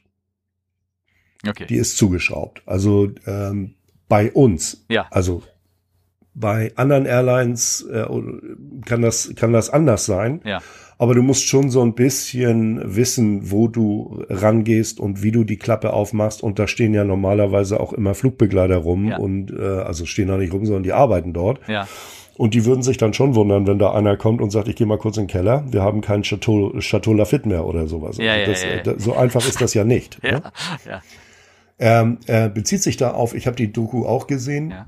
Er bezieht sich da auf diese eine Theorie, dass also ein russischer Agent während des Fluges da runtergegangen ist, in den, e in den Avionic-Bereich runtergegangen ist, ein hat dort, und jetzt, jetzt wird's haarig, ja, Steffen, ja. hat dort seinen Laptop irgendwo angeschlossen und hat mit diesem Laptop praktisch erstens äh, die Daten für, die später auf Inmarsat zu sehen äh, gewesen sind, das hat er alles verfälscht, wo zu dem Zeitpunkt gar keiner wusste, dass Inmarsat da überhaupt ist. Äh, äh, ja, anyway, er hat ja. das alles verfälscht und er hat das Flugzeug von da unten gesteuert. Hm. Hane, büchene Scheiße. Also hm. tut mir leid, das Wort ja. muss ich jetzt sagen, weil das ist alles, das ist alles ein so großer Irrsinn, weil selbst, sagen wir mal, selbst wenn er es irgendwie geschafft hätte, in die in die ähm, ähm, Flight Computer, in diese Primary Computer reinzukommen, womit womit du dein dein dein dein Flug, dann müssten die oben ja schon längst eingeschlafen sein oder ja. weiß der Teufel was. Ja, ja. Ah, er hat den Sauerstoff abgedreht, so was. Ah, okay. Quatsch von vorne bis hin und das das äh, dieser dieser Reporter, das war der da aus New York. Das ist das äh, Reporter sowas tatsächlich daran siehst du mal, wie schlampig da und wie lange da äh, äh, recherchiert wird und, und so ein absoluter Mist erzählt wird. Mhm. Das ist also, äh, ich, anders kann ich das nicht beschreiben. Mhm. Das ist, also, tut mir leid. Ja, vor allem die Geschichte hört sich so kompliziert an in der Durchsetzung und der Umsetzung, welches technische Know-how du hast. Da ist es doch lieber einfacher zu warten, bis einer von den beiden die Cockpit-Tür aufmacht, weil er aufs Klo gehen muss. Und in dem Moment Richtig. knockst du beide aus und fliegst das Ding selber von oben dahin. Ja. ja. Bums aus, fertig. Wozu den ganzen Aufwand ja. betreiben. Ja. Genau. Weißt du? Ja. Ähm, ne? Ja. Also ich äh, nee, da ist, also deswegen habe ich mir die Doku auch nicht angeguckt, weil ich weil ich habe von vielen gehört, die so den Kopf geschüttelt haben, so na, ja, weil da also so viel Schmerz mit dabei alle, ist. Ne? Alle alle drei Theorien waren irgendwie so fehlerbehaftet, ähm, dass dass dass sie sich im Grunde genommen selbst wieder rausgekegelt haben. Wir wissen nicht, was mit dem Flugzeug ja. passiert ist. Wir Aber wissen es einfach nicht. Haben Sie die Suizidtheorie auch aufgegriffen? Oder nicht? Ja, die haben sie, das war gleich die erste. Und ähm, äh, die haben sie dann aber später wieder verworfen. Also es müsste dann ja der Kapitän gewesen sein. Und äh, also die wär, wäre vielleicht eine, weil das gab es ja auch bei der Egypt Air schon mal, ja. das wäre eine, ja. eine Maßnahme, ja. wo man sagen kann, ja, das könnte ich mir vorstellen. Mhm. Auf der anderen Seite ist es aber auch da so, ähm, dass man ja irgendwann mal ähm, auf dem auf dem Wasser ein ein ein in ein Trümmerfeld hätte sehen mhm. müssen. Weil so ein Flugzeug aus so vielen besteht ja aus so vielen Teilen und da schwimmt auch so viel, dass man irgendwann, du hast ja, die haben ja bis heute nicht ein einziges Sitzkissen gefunden. Die haben ja gar nichts gefunden. Und das Flapperon, was sie gefunden haben, Flapperon ist ja. so, ein, so, ein, so ein, wie so ein Inboard, äh, ja. äh, also so eine Flap, die, die, die Droop Flap bei, bei den alten mhm. Fliegern. Ähm, das, was sie da gefunden haben auf, auf äh, Reunion, ähm, äh, ja, da war, da war kein, kein, äh, die, diese großen Teile haben ein Typenschild. Da war keins. Hm, okay. Das Typenschild geht nicht so einfach ab. Ja, also okay. das, ja. ne? Ach ja, na gut, okay, wir werden es nicht, nicht lösen. Ich bin, also, wenn man das, dieses, das berühmte Rakams Messer, wenn du ansetzt, ne, schneiden wir mal alle komischen, widersinnigen Seiten von dieser, von irgendeiner Theorie ab finde ich, bleibt genau. für mich die Suizidtheorie nur übrig. Ähm, wo der ja. Flieger jetzt am Ende ja. liegt, ähm, er liegt nicht nirgendwo auf einer Geheimbasis. Also das glaube ich nicht. Und die Leute, die sind leider auch alle perished und also deswegen ist die Suizidtheorie für mich das Wahrscheinlichste, wenn man mal alles absieht. Ne? Glaube also ich das, auch. Ja, ja, das glaube ich auch. Ja. Okay, Nick. Ähm, Nick hat gefragt.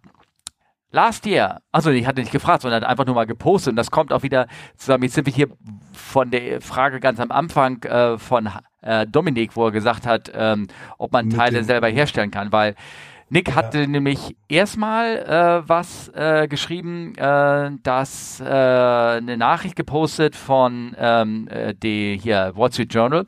Der hat ähm, ähm, geschrieben, dass laut deren Statistik ähm, 170 russische Jets eigentlich hätten C-Check bekommen müssen, laut der Analyse der ähm, Journalisten. 55 Jets hätten einen D-Check gebraucht müssen. Das ist der wesentlich größere Checks, wo ähm, ja. ich weiß gar nicht, ja. wie viele Shops es in Russland gibt, die das machen dürfen sozusagen. Und ja. äh, dass dieses Jahr weitere knapp 160 Airbus und Boeing Jets für einen C-Check irgendwo äh, äh, geprüft werden müssen laut dem Schedule und 85 in den D-Checks rein müssten.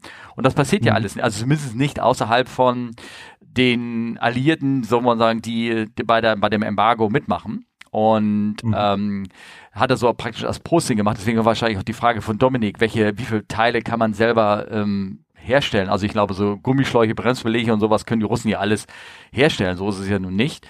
Ähm, und äh, später kam jetzt nochmal ganz frisch relativ die Nachricht zu, dass ähm, äh, Aeroflot einen Flieger nach Iran geflogen hat, damit da eine, ja. ähm, eine Maintenance ja. irgendwie gemacht wird. Irgendwie auch ein D-Check oder ein C-Check oder irgendwie sowas.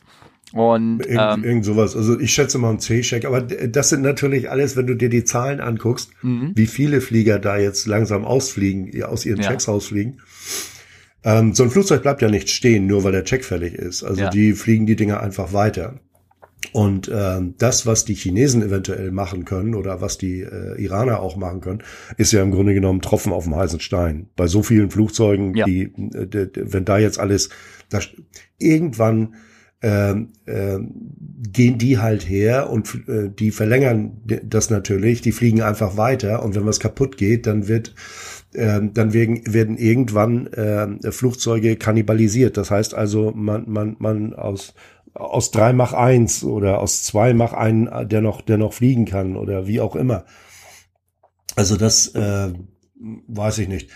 Zum anderen kommt ja dazu, äh, sie haben ja nicht mehr so viele Destinationen, wo sie hinfliegen können. Ne, das ist ja auch der Punkt. Ne? Ja. Also ich meine, wenn man, wenn man, sagen wir mal, so skrupellos ist, ähm, diese ganzen C- und D-Checks, die sind ja nicht unbedingt zwingend dabei, um jetzt viele Teile auszutauschen, sondern einfach zu gucken, ja. wie weit die, Richtig. wie weit die mürbe geworden sind oder irgendwas in der Art. Ne? So checkst du mal, ob es da irgendwie mehrere Belastungen gibt. Das heißt, wenn du das einfach ignorierst, ja. dann kannst du die Kisten ja einfach weiterfliegen. Ne? Ja, natürlich. Ja. ja Was ist aber, klar. ich weiß, ne? dass, dass du musst ja gewisse Checks alle, keine Ahnung, äh, einmal in der Woche musst du einmal so einen Flap-Check machen, dazu dazu musst du sie einmal ausfahren und schmieren oder sagen wir mal sowas, ne? Und das wird ja dann auch in der Software dokumentiert. Also das, sonst, sonst sagt ja teilweise auch die, also ich weiß, das war doch mal so am Anfang, als diese vom 340er, die, die Slats Flap Computer, wenn die nicht irgendwie so einen Wartungszyklus reingehämmert bekommen haben, dann haben die, sein, ja. dann haben die Fehlermeldung geschmissen. Ja, ne? ja. Und haben gesagt, hier irgendwie, pass mal auf, du musst irgendwas machen, ne? Sonst irgendwann besteht Gefahr und sowas. Und Richtig. können die, braucht man dazu irgendwie so ein, so ein Code von der, oder ein Software-Code-Key oder irgendwas von der äh, Zentrale, ich sag mal von, von Airbus, oder können die Mechaniker, kannst du so ein, so ein Ding sagen, so, ich habe die Wartung ausgeführt und habe Also wenn ich die, die, äh, ja, das, könnt, das könntest du machen. Ja. Das könntest du machen. Das ist wahrscheinlich einfach nur ein Maintenance-Menü, so, so ein Hakenplätzchen ja, ja, ja. und dann ist das fertig, ne? Ja. Ja. Also von der Seite her nee, können die das Ding skrupellos dann sozusagen weitertreiben. Ja. Und so ein Luftfilter, Hydraulikschlauch oder irgendwas, das können die ja alles selber herstellen. Ne? Das, ja, das ja. ist also, da kannst du auch das berühmte Kaugummi und Ducktape und was ja. weiß ich, was, was da alles ist. Also, und da, da muss man ja auch dazu sagen, die, die Flugzeuge, die, die, die ähm, Aeroflot zum Beispiel, die hat ja unwahrscheinlich viele 777 äh, ja. auch äh, und, und die Flieger sind ja tierisch gutmütig. Also da, da kann ja noch und nöcher äh, äh, langsam äh, sich verabschieden. Mhm. Das, das, das, Ding fliegt. Also ja, ja, okay. das ist gar kein ja. Ding. Ne? Ja. Ähm, ähm, das Einzige, was sie nicht sind, das habe ich irgendwie auch woanders gehört oder irgendwie so einen anderen Podcast oder irgendwas, selbst wenn die die zu einer regulären Wartung irgendwie jetzt, wo die das machen können, so wie sich das gehört, mhm. nach ähm, Iran fliegst, ähm, die sind mhm. eigentlich danach quasi unverkäuflich, die, die Flieger. Weil, also, ja, das, nicht, das auf jeden Fall. Ja, ja. Also im westlichen Raum. Fall. Das ist halt, die kannst du dann nur noch bei denen betreiben. Und wenn natürlich dann ja. irgendwann die europäischen Lufträume oder die gewisse Institutionen sagen, also pass mal auf, mit deinem Flieger, der nicht mehr vom Hersteller zertifiziert gewartet ist, darfst du auch nicht mehr bei mir landen oder gar durch meinen Luftraum so, durchfliegen. Das kann natürlich irgendwann ganz auch genau. Also no? wenn die diese diese Checks ähm, im Iran durchgeführt haben, das es geht jetzt nicht gegen die iranischen Techniker, die da ja. die da äh, dran sind, Überhaupt sondern es geht einfach nur darum, dass die äh, dass es irgendwann ist diese, diese, diese Nachweiskette unterbrochen, mhm. äh, wann was gemacht worden ist. Na, Auf der also anderen Seite ja, fliegt Mahan Air und Iran Air, die fliegen fleißig auch äh, Europa an und sowas. Also, naja, ja, ja. ja also, ja. Na? Äh, hm. Ist auch so ein bisschen, also, hm. Hm, ne? Hm. Okay. Ja, ja, das war von, von Nick ähm, die Frage und die von Dominik praktisch mit da rein. Ähm, noch ein Ding. Hast du noch Kraft? Muss es mal langsam ja, ja, fragen, weil wir sind ja schon über eine Stunde gut. hier, schon alles gut wieder. Ähm, von Axel. Axel hat gefragt, ja, ich hätte eine. Gibt es ein spezielles Internet über Satellit, mit dem die Tablets der Piloten neue Informationen bekommen? Geht das über ACAS? Oder was gibt es da für Möglichkeiten der Anbindung an das Flugzeug? Würde mich freuen, wenn Harry das mal erklären könnte. Ja, oh. Also das kannst du auch erklären. Weiß Natürlich, das ist. Aber ich, ich finde das gut, wenn ich das nicht machen muss. Ja, also es ist ähm, es ist ähm, Internet über über Satellit natürlich. Ja. Ne? Ja. Das ist und äh, damit ist der Flieger und damit äh, das wird dann ja zweigeteilt. Es gibt einmal das Network, was nur für den fürs Flugzeug selber ist. Ja. Und wo auch ACAS drüber läuft. Ja. Und ähm, und dann gibt es den Teil, der wo du dir dann deine deine Stunden äh, Internetstunden an Bord kaufen kannst. Ja. Ne? Und womit auch das GSM-Netz betrieben wird, dass dein Handy funktioniert und ja, so weiter. Genau. Genau. ACAS ist ja so eine Art ähm, Datenfunk, aber ein ganz rudimentärer, ja. zwar auch verschlüsselter, glaube ich, mittlerweile. Also meine ich ja, aber der Schlüssel ja. ist, glaube ich, jetzt ja, nicht unknackbar, überhaupt nicht. Ähm, verschlüsselter Datenfunk, äh, der äh, vom im, im, Cockpit auch dargestellt werden kann, im FMS zumindest. Oder über dieses Protokoll werden auch so Maintenance-Daten gesendet vom Triebwerk, genau. Monitoring und all sowas. Genau. Aber das ist wirklich nur Daten, das geht auch über Langwelle, weiß ich. Also der, ja. du kannst auch, wenn du keine Satelliten kommen hast oder irgendwas, kannst du AKAS über äh, Langwelle gehen. Also seht ihr schon, dass es eine auch über auch über äh, ähm, ähm äh, UKW, ne? also über VHF. Ne? Ja, genau, über VHF ist normal, aber wenn du keinen VHF-Kontakt mhm. hast mit dem Boden, ähm, kann das über Langwelle auch gehen. Also äh, über HF, ja, ganz genau. Über HF, ja. ne? Und das, da sieht man mal, dass die, die Bitraten, das sind ähm, äh, ja. Das ist, das ist nicht, nicht, nicht das ist nicht mal dein, dein 19,6 Kilobit Modem. Nein. Es ist, es ist auch Simplex, ne? Ja. Also du kannst immer nur in eine Richtung. Das ist nicht so Duplex, dass der gleichzeitig empfangen und senden und, und so. Genau, genau. Das ist halt, äh, äh, ja, das ist eine ältere Technologie, aber das, das, die ist sehr robust und deshalb hat man das auch heute noch. Genau. Ne, die neueren Flugzeuge, die sich dann auch am, am Gate, wenn du mit so einem 350 ans Gate rollst, dann klingt der sich schon ins Firmennetz ein und mhm. macht und tut und so. Das, äh, das, das kam dann alles, äh, alles erst später. Na, aber wir sind immer noch jeden Tag damit beschäftigt, äh, äh, Data-Loads durchzuführen auf den Flug, auch auf den ganz modernen Flugzeugen. Das wird immer noch herkömmlich gemacht. Da kommt ein, ein ähm, äh, Kollege der elektrischen Zunft mhm. mit seinem Data-Loader und schließt die Kiste an und verpasst dem, dem Flieger eine neue NAV-Database. Also das ist, äh, ne?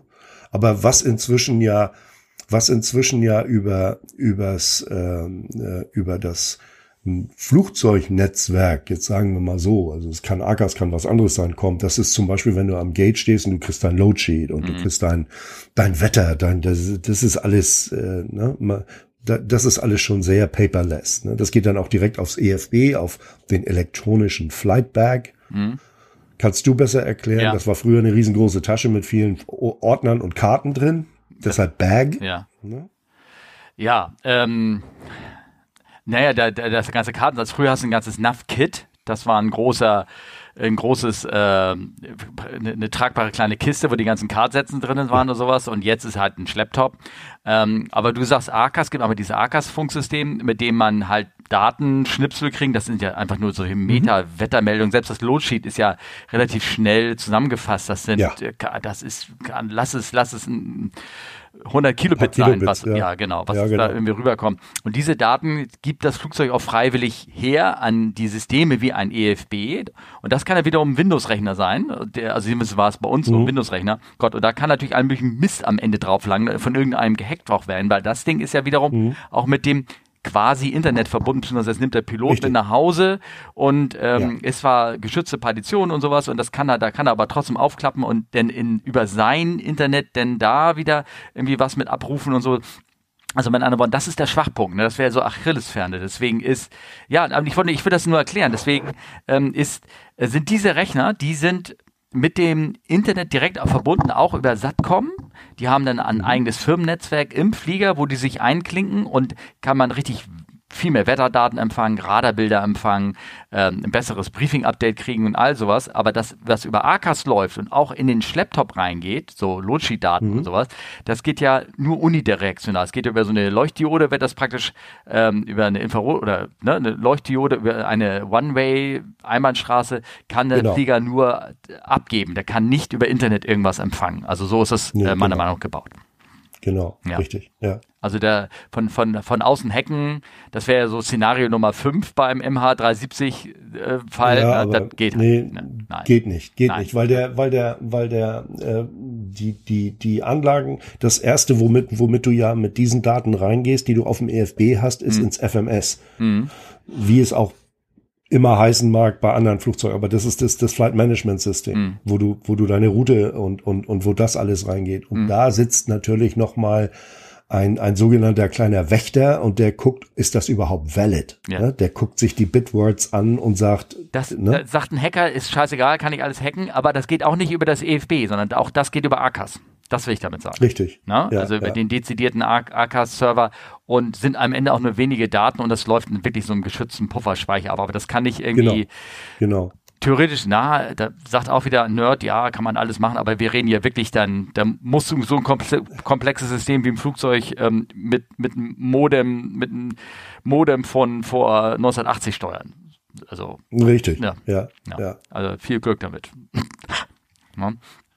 ähm, ja, Alex. Alex hat jetzt was Aktuelles geschickt. Das hat er, ähm, ähm, ich glaube, mir vorgestern oder gestern geschickt. Ähm, Alex hat ein Bild geschickt und zwar irgendwie so ein TikTok-Video. Da steht drauf: Qatar Airways A350 suffers a tail strike incident while landing at Islamabad Airport in Pakistan. Und da sieht man hinten drauf. Ähm, ich sag mal so, bei, beim Aluminiumflieger würde man das eher so silbrig sehen.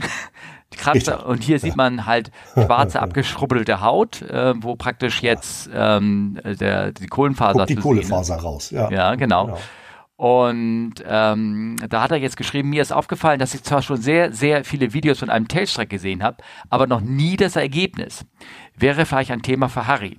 Wie ist das übliche Schadensbild nach so einem Vorfall? Wie hoch ist der Kontroll- der Reparaturaufwand? Ist vielleicht der Bereich dafür extra ausgelegt? Beispiel, der Bumper am Heck äh, der H145 ist so konstruiert, dass er bei Bodenberührung kaputt geht. Aber dafür muss dann nur ein neuer dran geschraubt werden, ohne Folgemaßnahmen. Mhm. Also was, also praktisch so ein Schutz. Concorde hatte sogar einen Reifen hinten dran, ein kleines Fahrwerk, das ausgefahren ist, um mhm. den Tailstrike zu schützen. Ne? Genau. Ja, ähm, ja was, oh Gott, was kannst du dazu sagen? Bilder ist im, im, in, hier jetzt im Shownotes beziehungsweise bei euch im, im, im, im Bild. Ne? Ja gut, ich meine, diese, diese Tailstrike-Bumper, die gibt es noch an vielen Flugzeugen ja. und ähm, müsste ich jetzt überlegen, also die, ähm, die sind dann schon dafür ausgelegt, dass sie das aufnehmen können und wenn du da hinten siehst, da ist die Farbe ab, dann mhm. weißt du also schon, ähm, dass, er, dass es eine Berührung gegeben hat, vielleicht auch nur leicht, aber dann, ähm, es gibt auch Bumper, die haben so eine, ähm, so eine Kartusche, die dann zusammengedrückt wird und mhm. wo dann eine, eine, eine praktisch wie eine ähm, sagen wir mal, wie so eine Sicherung weg ist auf einmal oder, oder sowas. Ne? Und dann muss man natürlich schon gucken, ob, ob äh, der äh, Bump so stark war, dass es die Struktur beschädigt hat, mhm. dass da vielleicht irgendwelche Spanten oder Stringer verbogen sind. Und ähnlich ist es hier natürlich auch. Du hast zwar keinen Bumper, aber jetzt hast du da hinten äh, jede Menge Schleifspuren. Jetzt muss an diesen Schleifspuren erstmal gemessen werden, wie viel Abrieb hat's denn gegeben? Müssen da, müssen da jetzt Sektionen erneuert werden? Oder kann man einfach sagen, nö, das ist ganz gut so. Wir machen da jetzt ein bisschen Lack wieder drauf und dann und und oder schleifen das und und also da diese diese Art Reparaturen habe ich nie selber durchgeführt. Ich weiß aber, dass sie relativ äh, äh aufwendig sind ja. und das dauert auch eine ganze Weile, bis äh, bis das wieder wiederhergestellt ist. Denn gut, bei den, bei den Blechfliegern, wenn du da jetzt sagst, okay, in der Sektion, das ist alles gut, aber da ist eine Stelle, da müssen wir jetzt einen Doppler reinsetzen. Doppler ist praktisch ein Blechstück, das äh, du schneidest das, was, äh, was äh, kaputt oder zu dünn geworden ist, schneidest du aus. Sagen wir so, so, so iPad-Größe oder mhm. kann auch noch größer sein und setzt ein, äh, setzt von innen ein Blech dagegen und von außen eins in genau in diese Lücke rein, die das dann genau passt. Dann hast du ja praktisch gedoppelt. Du ja. hast einmal von innen eins reingesetzt und das Stück was dann so und das wird alles miteinander vernietet. Das ist der so ein typischer Doppler. Der geht auch von außen drauf. Das geht auch. Ja. Aber da ist das ja Carbon und das äh, da ist ist dann wieder das ist eine wesentlich diffizilere Sache. Also wir haben da ähm, ich habe da noch keine äh, Beschädigung gesehen, die, die repariert worden ist oder, oder wie das dann gemacht worden ist.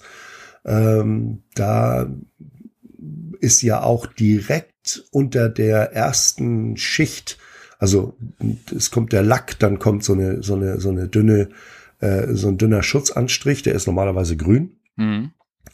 Und da drunter, knapp da drunter, sitzt dann auch schon dieses ähm, äh, äh, ESN-Network. Ne? Der ganze Flieger hat ja also im, in, in das Carbon eingelassen, ist so ein ganz feinmaschiges Kupfergitter. Ja. Ähm, das, dass der, das auch für Blitzschlag und, und, und so, dass das abgeleitet werden kann. Der berühmte Faraday'sche Käfig. Ne? Ganz genau. Und ja. da kommt es jetzt auch drauf an, ist, ist von diesem Network, ist von diesem Mesh was äh, äh, beschädigt worden. Also das ist schon, schon eine Größe, eine größere Reparatur. Und äh, wie er schon richtig schreibt, wenn du so ein, so ein Bumper hinten hast, so ein Tailstrike Cone oder wie auch immer die Dinger genannt werden, mhm. ein kleines Rad wie bei der Concorde, ja. hast du es einfach. Aber in dem Fall ist es natürlich, ähm, ne, das ist ähm, ja, kann bei der Landung, kann auch beim Start passieren. Ja, ja, schwierig, schwierig. Ähm, was mich ähm, wundert, wie gesagt, dass der 350 jetzt hier nicht so ein, so ein Bumper hat, ne? dass es da nicht mhm. ähm, irgendwas ist, dann hat der aber garantiert, dass wir das haben eigentlich alle Fly-by-Wire-Flieger der Größe und haben auch die Triple Sevens und sowas, so eine Tails 3 Protection in der Software drin. Genau. Ne? Genau. Also, dass du den Flieger gar nicht, wenn er merkt, ich bin noch am Boden und ich habe die meine Nase schon so und so viel hoch mit oder und oder vielleicht noch so eine Nicklage oder hier ist Querlage mit da rein, dass das genau. System dann sagt, hier, nee, nee, nee, hier, nicht weiter. Weiter kriegst du die Nase nicht hoch, weil du machst uns hinten kaputt ähm, genau. dass das überhaupt passiert ist. Also da muss irgendwelche wilde Winde mit einer Rolle gespielt haben, dass es den da noch dahin Richtig. gezogen hat. Glaub, bin mir ziemlich Richtig. sicher. Also in, im, im, ja. im Normalfall kann das, kann das so gar nicht passieren, ja. weil da, wie du schon sagst, da ist eine Software, die da drauf aufpasst, ja. halt Tail Strike Protection. Und ähm, ich glaube, der längere 350, den gibt's ja den noch in der Tausender Version, der hat dann auch das Triple-Fahrwerk. Mhm. Das kann sein, dass der einen hat, aber das ist auch nur als Indicator gedacht. Das ist nicht dazu gedacht, dass er Kräfte aufnimmt. Und trotzdem haben die ja alle äh, eine Tailstrike äh, Protection mhm. in ihre äh, äh, Flight-Systeme eingebaut. Ja. Nun kann es aber natürlich sein, du bist, und das, deshalb bei der Landung kann ich mir halt vorstellen, alles ist gut, alles ist schön und jetzt kommt irgendwo eine Bö. Ja, genau. Und dann, ja, Irgendwas. Ne, dann genau. ist, ist diese Anlage nicht der, der reagiert da. Die Anlage reagiert schnell, aber der, das Flugzeug selber unterliegt ja einer gewissen Trägheit. Mm. Und zack, hast du hinten aufgesessen. Genau. Ne? Ich glaube, in der Regel ist, ähm, ich, ich glaube, so Tailstrikes werden ja eigentlich selten on the field sozusagen irgendwo repariert, sondern da wird vielleicht maximal geguckt, ähm, wenn da was Großes ist, dass man da ganz provisorischen Schaden ist und dann werden die ja. ähm, Ferry und zwar vor allen Dingen drucklos also ähm, ja, äh, äh, genau. ohne die, die Kabine aufzupusten ganz genau. sozusagen. Genau. Irgendwo in Also wenn du so einen Flieger stehen hast in, in no? ja, wenn du, ja. wenn du so einen Flieger stehen hast, sagen wir mal in Miami oder in ja. Dallas oder, oder sonst irgendwas, ähm, dann äh, kommen da schon Spezialisten und gucken sich das dann mit so einem Ultraschallgerät mhm. ganz genau an und dann wird entschieden, ob der Flieger ähm, ähm, ähm, Ferry, wie du schon sagst, also leer und ohne Druckbeaufschlagung und so weiter, äh, über mehrere Stationen dann wieder zur Homebase kann. Ne? Ja, okay, ja. Ähm, ja, ich hoffe, ähm, Alex, wir haben da so ein bisschen deine Frage beantwortet. Ich habe die nächste hier von, von Chris, der hatte einfach nur einen Link aus äh, TikTok da äh, mit hingeschickt äh, oder Instagram oder irgendwie sowas. Und ich glaube, das war auch, äh, war das Fort Lauderdale gerade? Genau, Fort Lauderdale. Ja. Da sieht man so eine Frontier A320 und so ein paar Schlepper, da, da, da hat's wohl tierisch was rausgehauen. Da du ja oft im Miami warst oder sowas, Frage, ja, ja. hast du da irgendwie sowas mal erlebt, dass das alles unter Wasser steht oder irgendwas? Ja? Ja.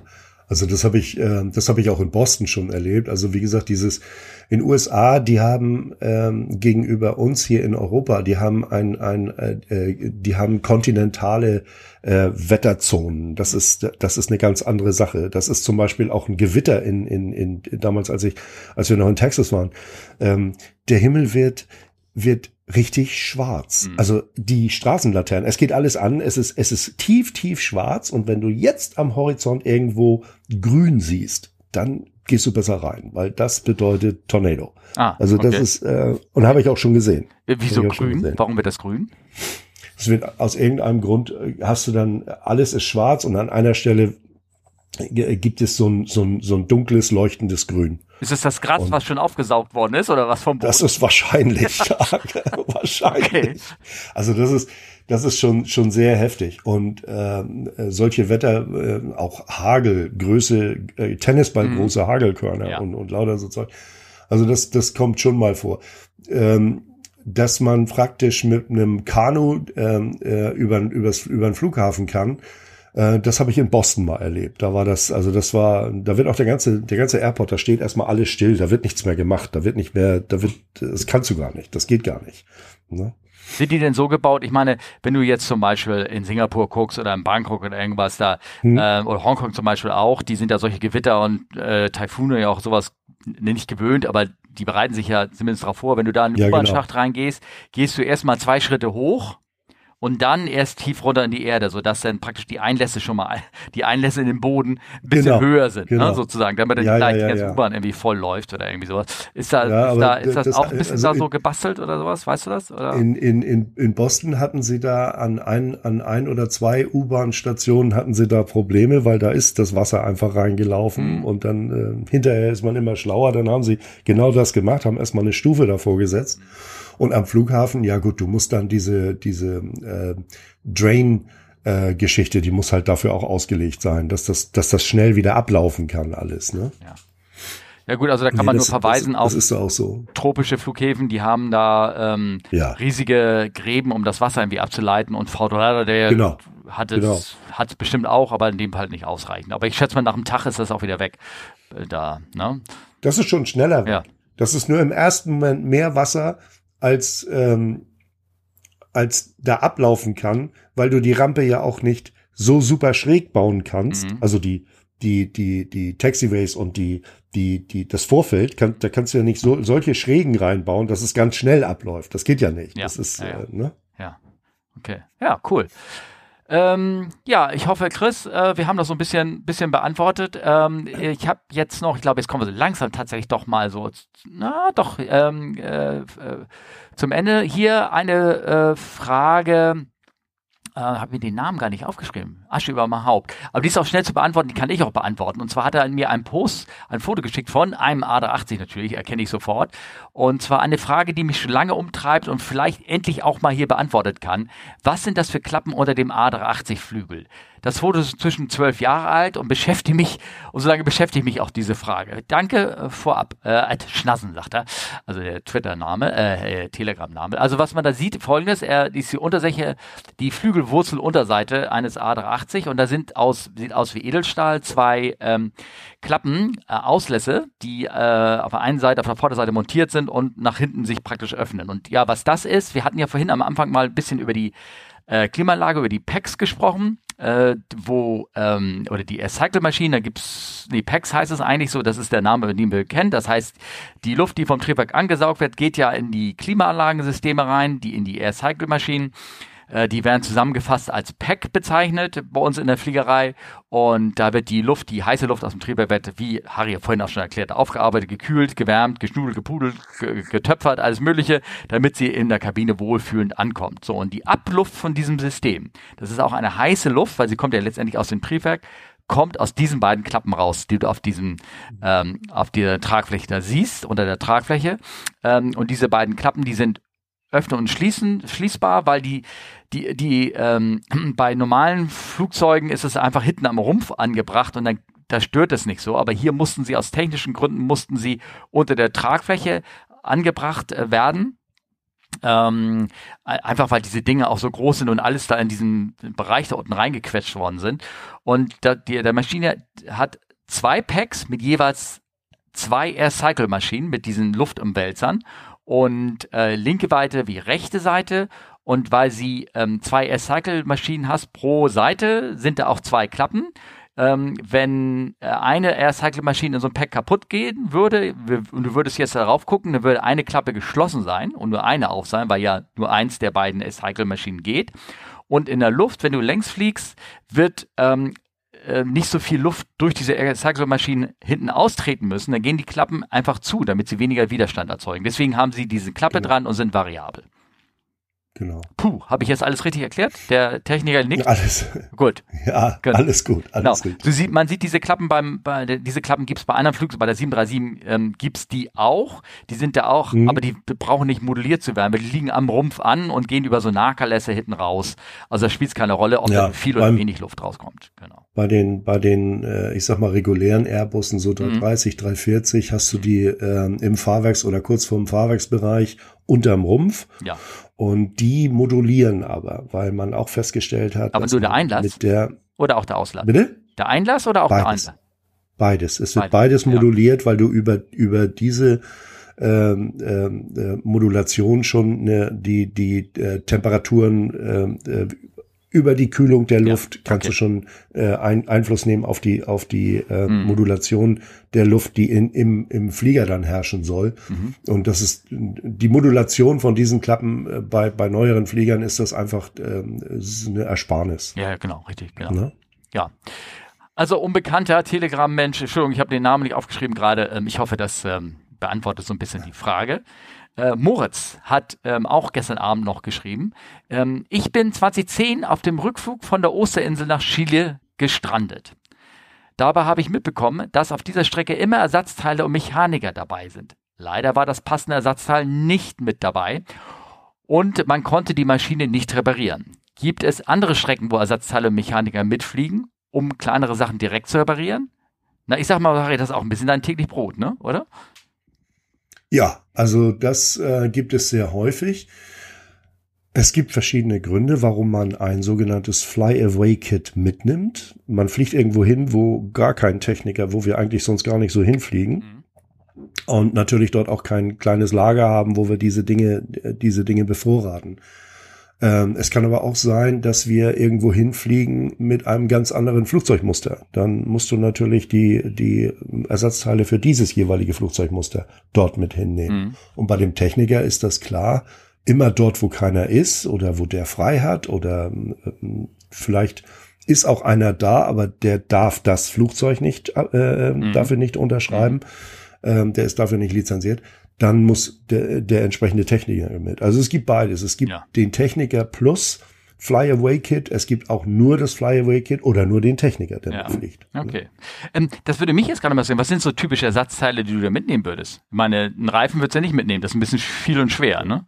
Ja? Doch, doch. Ja? Also äh, das ist ein, äh, äh ein LD3-Container. Das ist also so ein Container, der sieht so aus wie ein normaler Gepäckcontainer. So mhm. die Größe ja, hat das okay. Ding.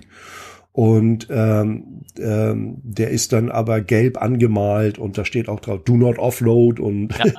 das okay. ganze Ding. Ja. Und da ist äh, normalerweise, ich, ich, ich habe das jetzt nicht so alles im Kopf, aber da ist ein Reifen drin, da ist ein Starter drin, da ist ah, okay. äh, so, so die, ne, also dass du irgendwie wieder heimkommst. Ja, ne? okay. Cool. Ach nee, das habe ich gar nicht gewusst. Na cool, da versuche ich mal im, im Internet ein Bild dazu zu finden. Irgendwie sowas. Mhm. So, und jetzt kommen wir aber, glaube ich, wirklich zur, zur letzten Frage, und zwar Roland. Mich würde, ne, Moment. Das haben wir doch gerade schon gehabt.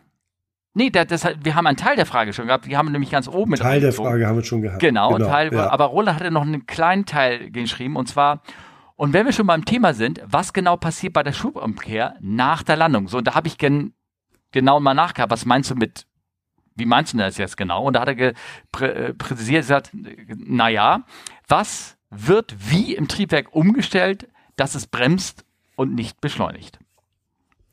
Also da können wir schon mal als allererstes sagen, es läuft nicht rückwärts. Ne? Ja, genau, genau. Das, das ist nicht bei der Titanic, wo der Motor umgeschult wird, äh, umgespult wird über den ja, ganz genau. Nee, nee, nee, nee. Nein.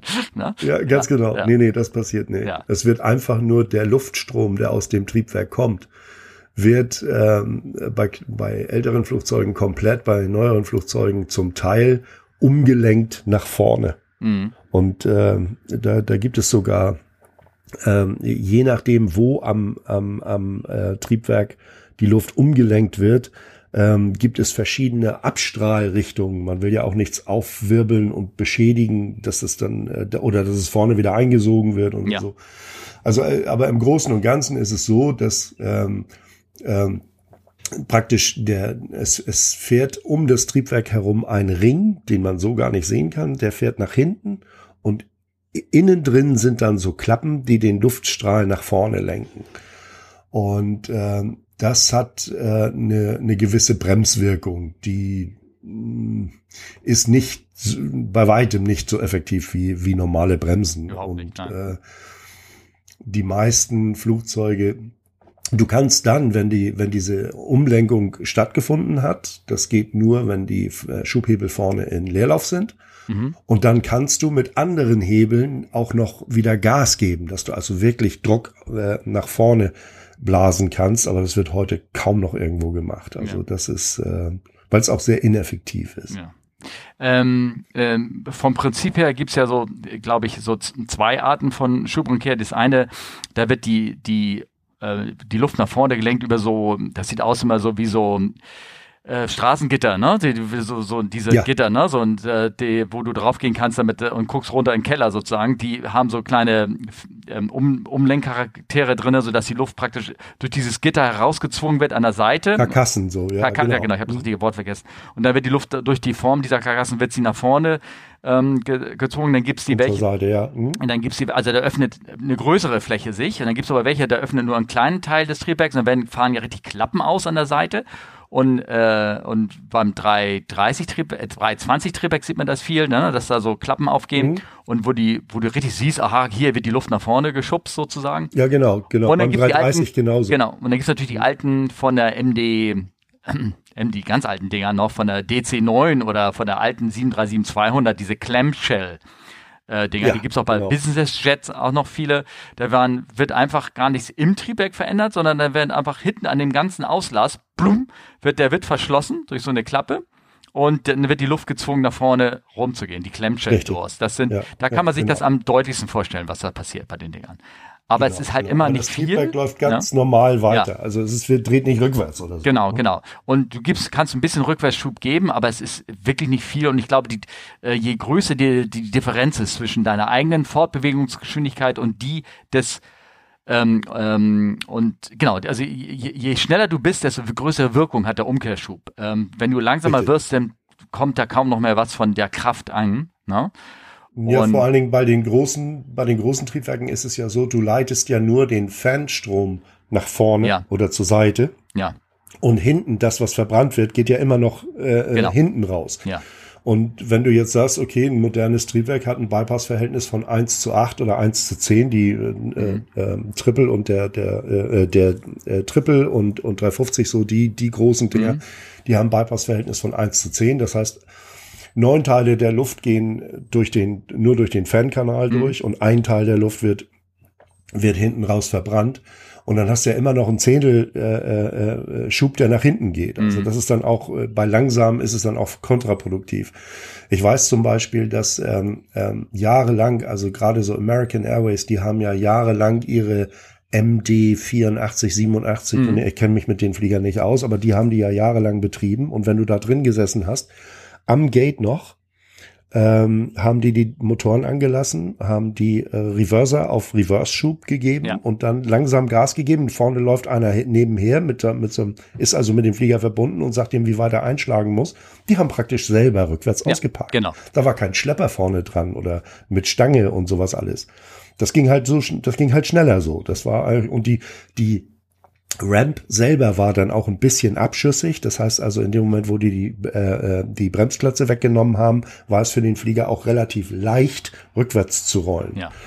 Also das haben die jahrelang so gemacht. Das, äh, das äh, war für uns eher so eine Kuriosität, weil wir das nicht kannten hier. Ne? Ja gut, ähm, weil das ist tierisch laut weil die müssen schon ja. ordentlich Gas aufreißen. Sie können sich das bei den Triebwerken leisten, weil die nicht dicht über dem Boden sind. Weil wenn du das mit so einer Triple Seven machen würdest und würdest den Kanal am, wenn du da gehst, am, da würdest du so viel Dreck mit einsaugen, weil vorne, ja. egal was du hinten ja. rauspustest, du saugst auch vorne ein. Ne? Das heißt, du würdest die Standzeiten der Triebwerke noch weiter verringern, dadurch, dass du da viel mehr Dreck mit einsaugst. Ne? Und wie gesagt, Lärmbelastung und ähm, ähm, ich habe das einmal nur beim Turboprop-Papier erlebt, dass ich da hinten drinne saß und dann mhm. sind wir rückwärts gefahren und, und gleich vorwärts. Ne? Also das, das ja, ist, das, das, ist natürlich ähm, ähm, wahr. Ja, ähm, also so, Roland, so, so funktioniert das. Ähm, äh, Schubumkehr zum Beispiel ist, ist, ist erfordert eine komplizierte Mechanik beim Flugzeug. Beim Airbus hat sich beim A380 entschlossen, die beiden äußeren Triebwerke gar nicht mit einer Schubumkehr auszustatten, äh, weil mhm. der, der, der Nutzen ähm, äh, da hat man sich auch gedacht, ähm, es ist sehr viel Gewicht, was sie drauf haben. So viel bringt es nicht am Ende. Und oftmals ist es so, dass du mit den beiden äußeren Triebwerken beim 380 ja schon so ein bisschen an der Grasnarbe längs schrabbelst. Das heißt, da würdest du bei Schubumkehr sehr viel Dreck mit einsaugen, vielleicht. Die Gefahr ja. besteht. Und da hat man gesagt, das ist, kostet uns zu viel, also lassen wir das. Also machen wir das nur auf den inneren Triebwerken. Und ähm, ja, und was, ähm, das fällt mir noch dazu ein, so zur Schubumkehr. Ja, genau. Es gab, ähm, es gab ein Flugzeug, die ähm, äh, ein Flugzeug, von dem ich weiß, äh, Verkehrsflugzeug, äh, da konntest du das in der Luft machen. Mm, genau, da gab es die DC. Das war damals die DC-8. DC-8, ja, genau. Ja, und dann gab es manche, die, äh, die gab es auch noch welche von den Tail-Triebwerken, gab es auch noch welche irgendwie von den Vikers-Dingern da irgendwie, da gab es so ein paar, die konnten das oder auch die, die hinten, ja. die Ilush, sonst was, die, die konnten das auch in der, in der Luft, aber das. Ja, die haben das halt gemacht. Ja. Die DC-8 hat ja überhaupt keine Vorflügel. Ja, okay. Und ähm, um Auftrieb äh, äh wegzukriegen, um überhaupt runterzukommen. Ja. Also das war ne, so hm. der, der Dings. Und damit, Steffen, bin ich bei meiner Frage. Ja, oh, okay. Weil ich hatte noch auch noch eine Frage, ja. und zwar zu der letzten Folge ah, ähm, die du mit Markus gemacht hast. Da ging es ja um die ähm, äh, Fliegerei mit ähm, Fallschirmspringer absetzen ja. und sowas. Und ihr habt euch darüber unterhalten, ähm, wie also die Karawan und da war noch ein anderes Flugzeug, wie schnell man wieder runterkommt. Ja. Ist das, ist das wichtig, dass du vor den anderen wieder unten sein musst? Oder warum ist das so? Äh, das, also, du musst nicht vor dem Fallschirmspringer unten sein. Das ist nicht das Ziel. Ne? Ich, ich, es, ich glaube, was der äh, Markus meinte, dass die Pilatus Porter, die darf auch mhm. ähm, teilweise Schubumkehr in der Luft irgendwie schon tätigen. Die Caravan darf es nicht, die Cessna Caravan. Und damit mhm. erreichen sie halt enorme Rücksturz zur Erde Werte. Ne?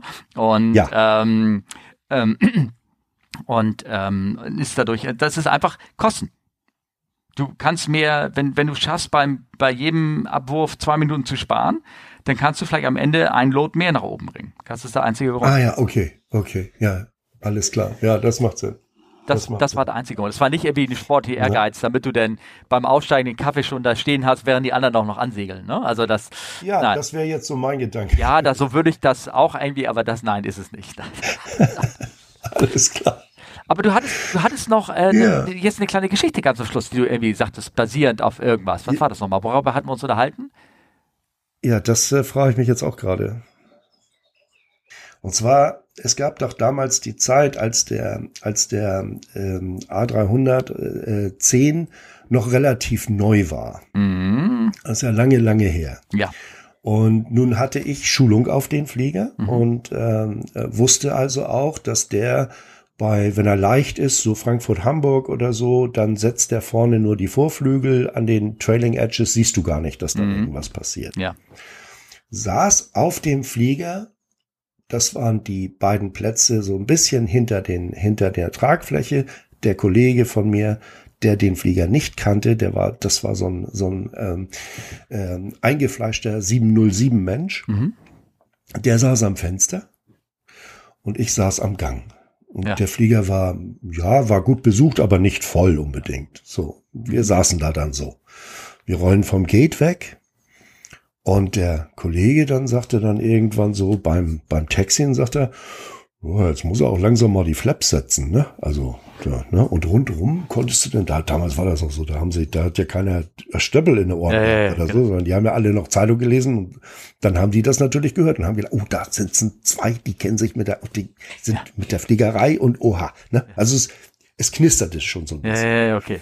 Wir rollen immer weiter. Ich ganz kurz, ich, mir fällt ein, du, du, man hat Sleds 10 und dann Flaps 10 gesagt als nächsten Stufe. Und für Takeoff hat nur Sleds 10 hat ausgereicht. Genau. Deswegen waren genau. die Klappen nicht ge, ge, gefahren. Die ja. Flaps waren drin. Ja, genau. Und das hat er nicht so. Und ich habe gedacht, naja, lass ihn mal. Ich will jetzt auch nicht hier den Erklärbär machen, weil du outest dich dann ja immer gleich so, ne? Und ich hatte gehofft, die anderen haben das nicht so gehört. Die haben das aber gehört. Und irgendwann obwohl er sehr ruhig gesprochen hat. Und irgendwann sagte er dann so ganz ruhig, ne, also jetzt wird das aber langsam mal Zeit mit den Flaps hier, mhm. ne, sonst wäre das ja alles nix, ne?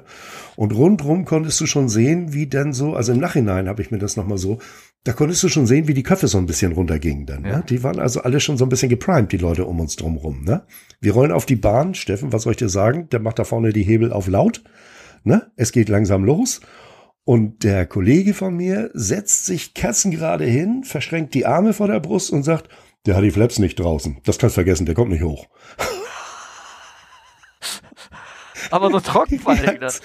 So ganz trocken. Ja. Ganz, einfach so, fertig. Das ist jetzt, das ist jetzt so. Mhm. Ne? Und ähm, rundrum waren also gar keine Köpfe mehr zu sehen. Die, die waren alle verschwunden. Mhm. Und wir rollen los, es geht ganz normal, ne, so Höhe vom Tanklager mhm. waren, waren wir dann schon oben. Mhm. Ne, und äh, fährt das Fahrwerk ein. Der Kollege guckt aus dem Fenster, ich gucke den Kollegen an, er guckt mich an. Ich sag, ah, da wollte ich dir noch sagen, beim A310 brauchst, brauchst du für einen Takeoff meistens überhaupt keine Flaps, nur vorne die Slats. Dann schraubt sich vor uns einer aus dem Sitz raus. Das, das hätten Sie doch mal vorher sagen können. es war, es war einfach nur göttlich. Es ja, war einfach nur göttlich. Heute kannst du sowas wegen Videos und, und ja. Handys und da kannst du nicht mehr bringen. Aber ja. zu der Zeit damals, das war einfach nur, es war ein, es war ein Genuss. Es war klasse. Und der Kollege neben mir so, ach so, ja, gut. Dann war das Thema ja durch, ne? ach ja. Ah, ja, ja. Na, Wenn man mal schon mal mit Profis zusammenarbeitet, ne? Meinst du, ne? Ja, ja, ja. ja, ja. Ne? Mein, Spruch, mein Spruch war ja auch mal eine Zeit lang, ich arbeite so gerne mit Profis zusammen, aber mit euch muss es halt auch gehen. Ne? Das, genau. das kann man auch immer gerne anbringen. Oh ja. Ah, okay. ja, Steffen. Ja, ich glaube, wir haben jetzt gute knappe zwei Stunden brutto, also zwei Stunden fünf brutto sehe ich schon, also ein bisschen wird da noch was abgehen, glaube ich. Ne? Mhm. Ähm, ja. Hast du noch irgendwas? Ansonsten würde ich sagen, nee, freuen wir uns auf die nächste Aufnahme, wenn du noch mal Lust ne? hast. Genau, ja. gerne, ja. gerne immer okay. wieder. Ja. Ähm, ja, ja, ihr kennt das, Verabschiedende kennt das, ihr kennt das, ihr wisst das ja, ähm, man kann es erreichen unter immer noch Twitter, fragt CFU oder unter E-Mail, fragen at Us, Telegram kann man uns erreichen, Instagram kann man uns erreichen, äh, Mastodon kann man uns erreichen, Tumblr kann man uns erreichen und den, über Insta kann man sogar den, den, den Harry selber auch erreichen, falls da irgendeiner Fragen hat. Hm?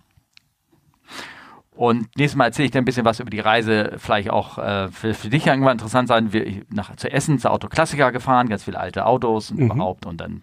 Äh, oh, schön, ja. Okay, dann sage ich Tschüss. Ne? Jo, alles ja, klar. Danke nochmal, Harry, dass du dabei warst. Ne? Ja, gerne, immer wieder gerne. Tschüss. tschüss.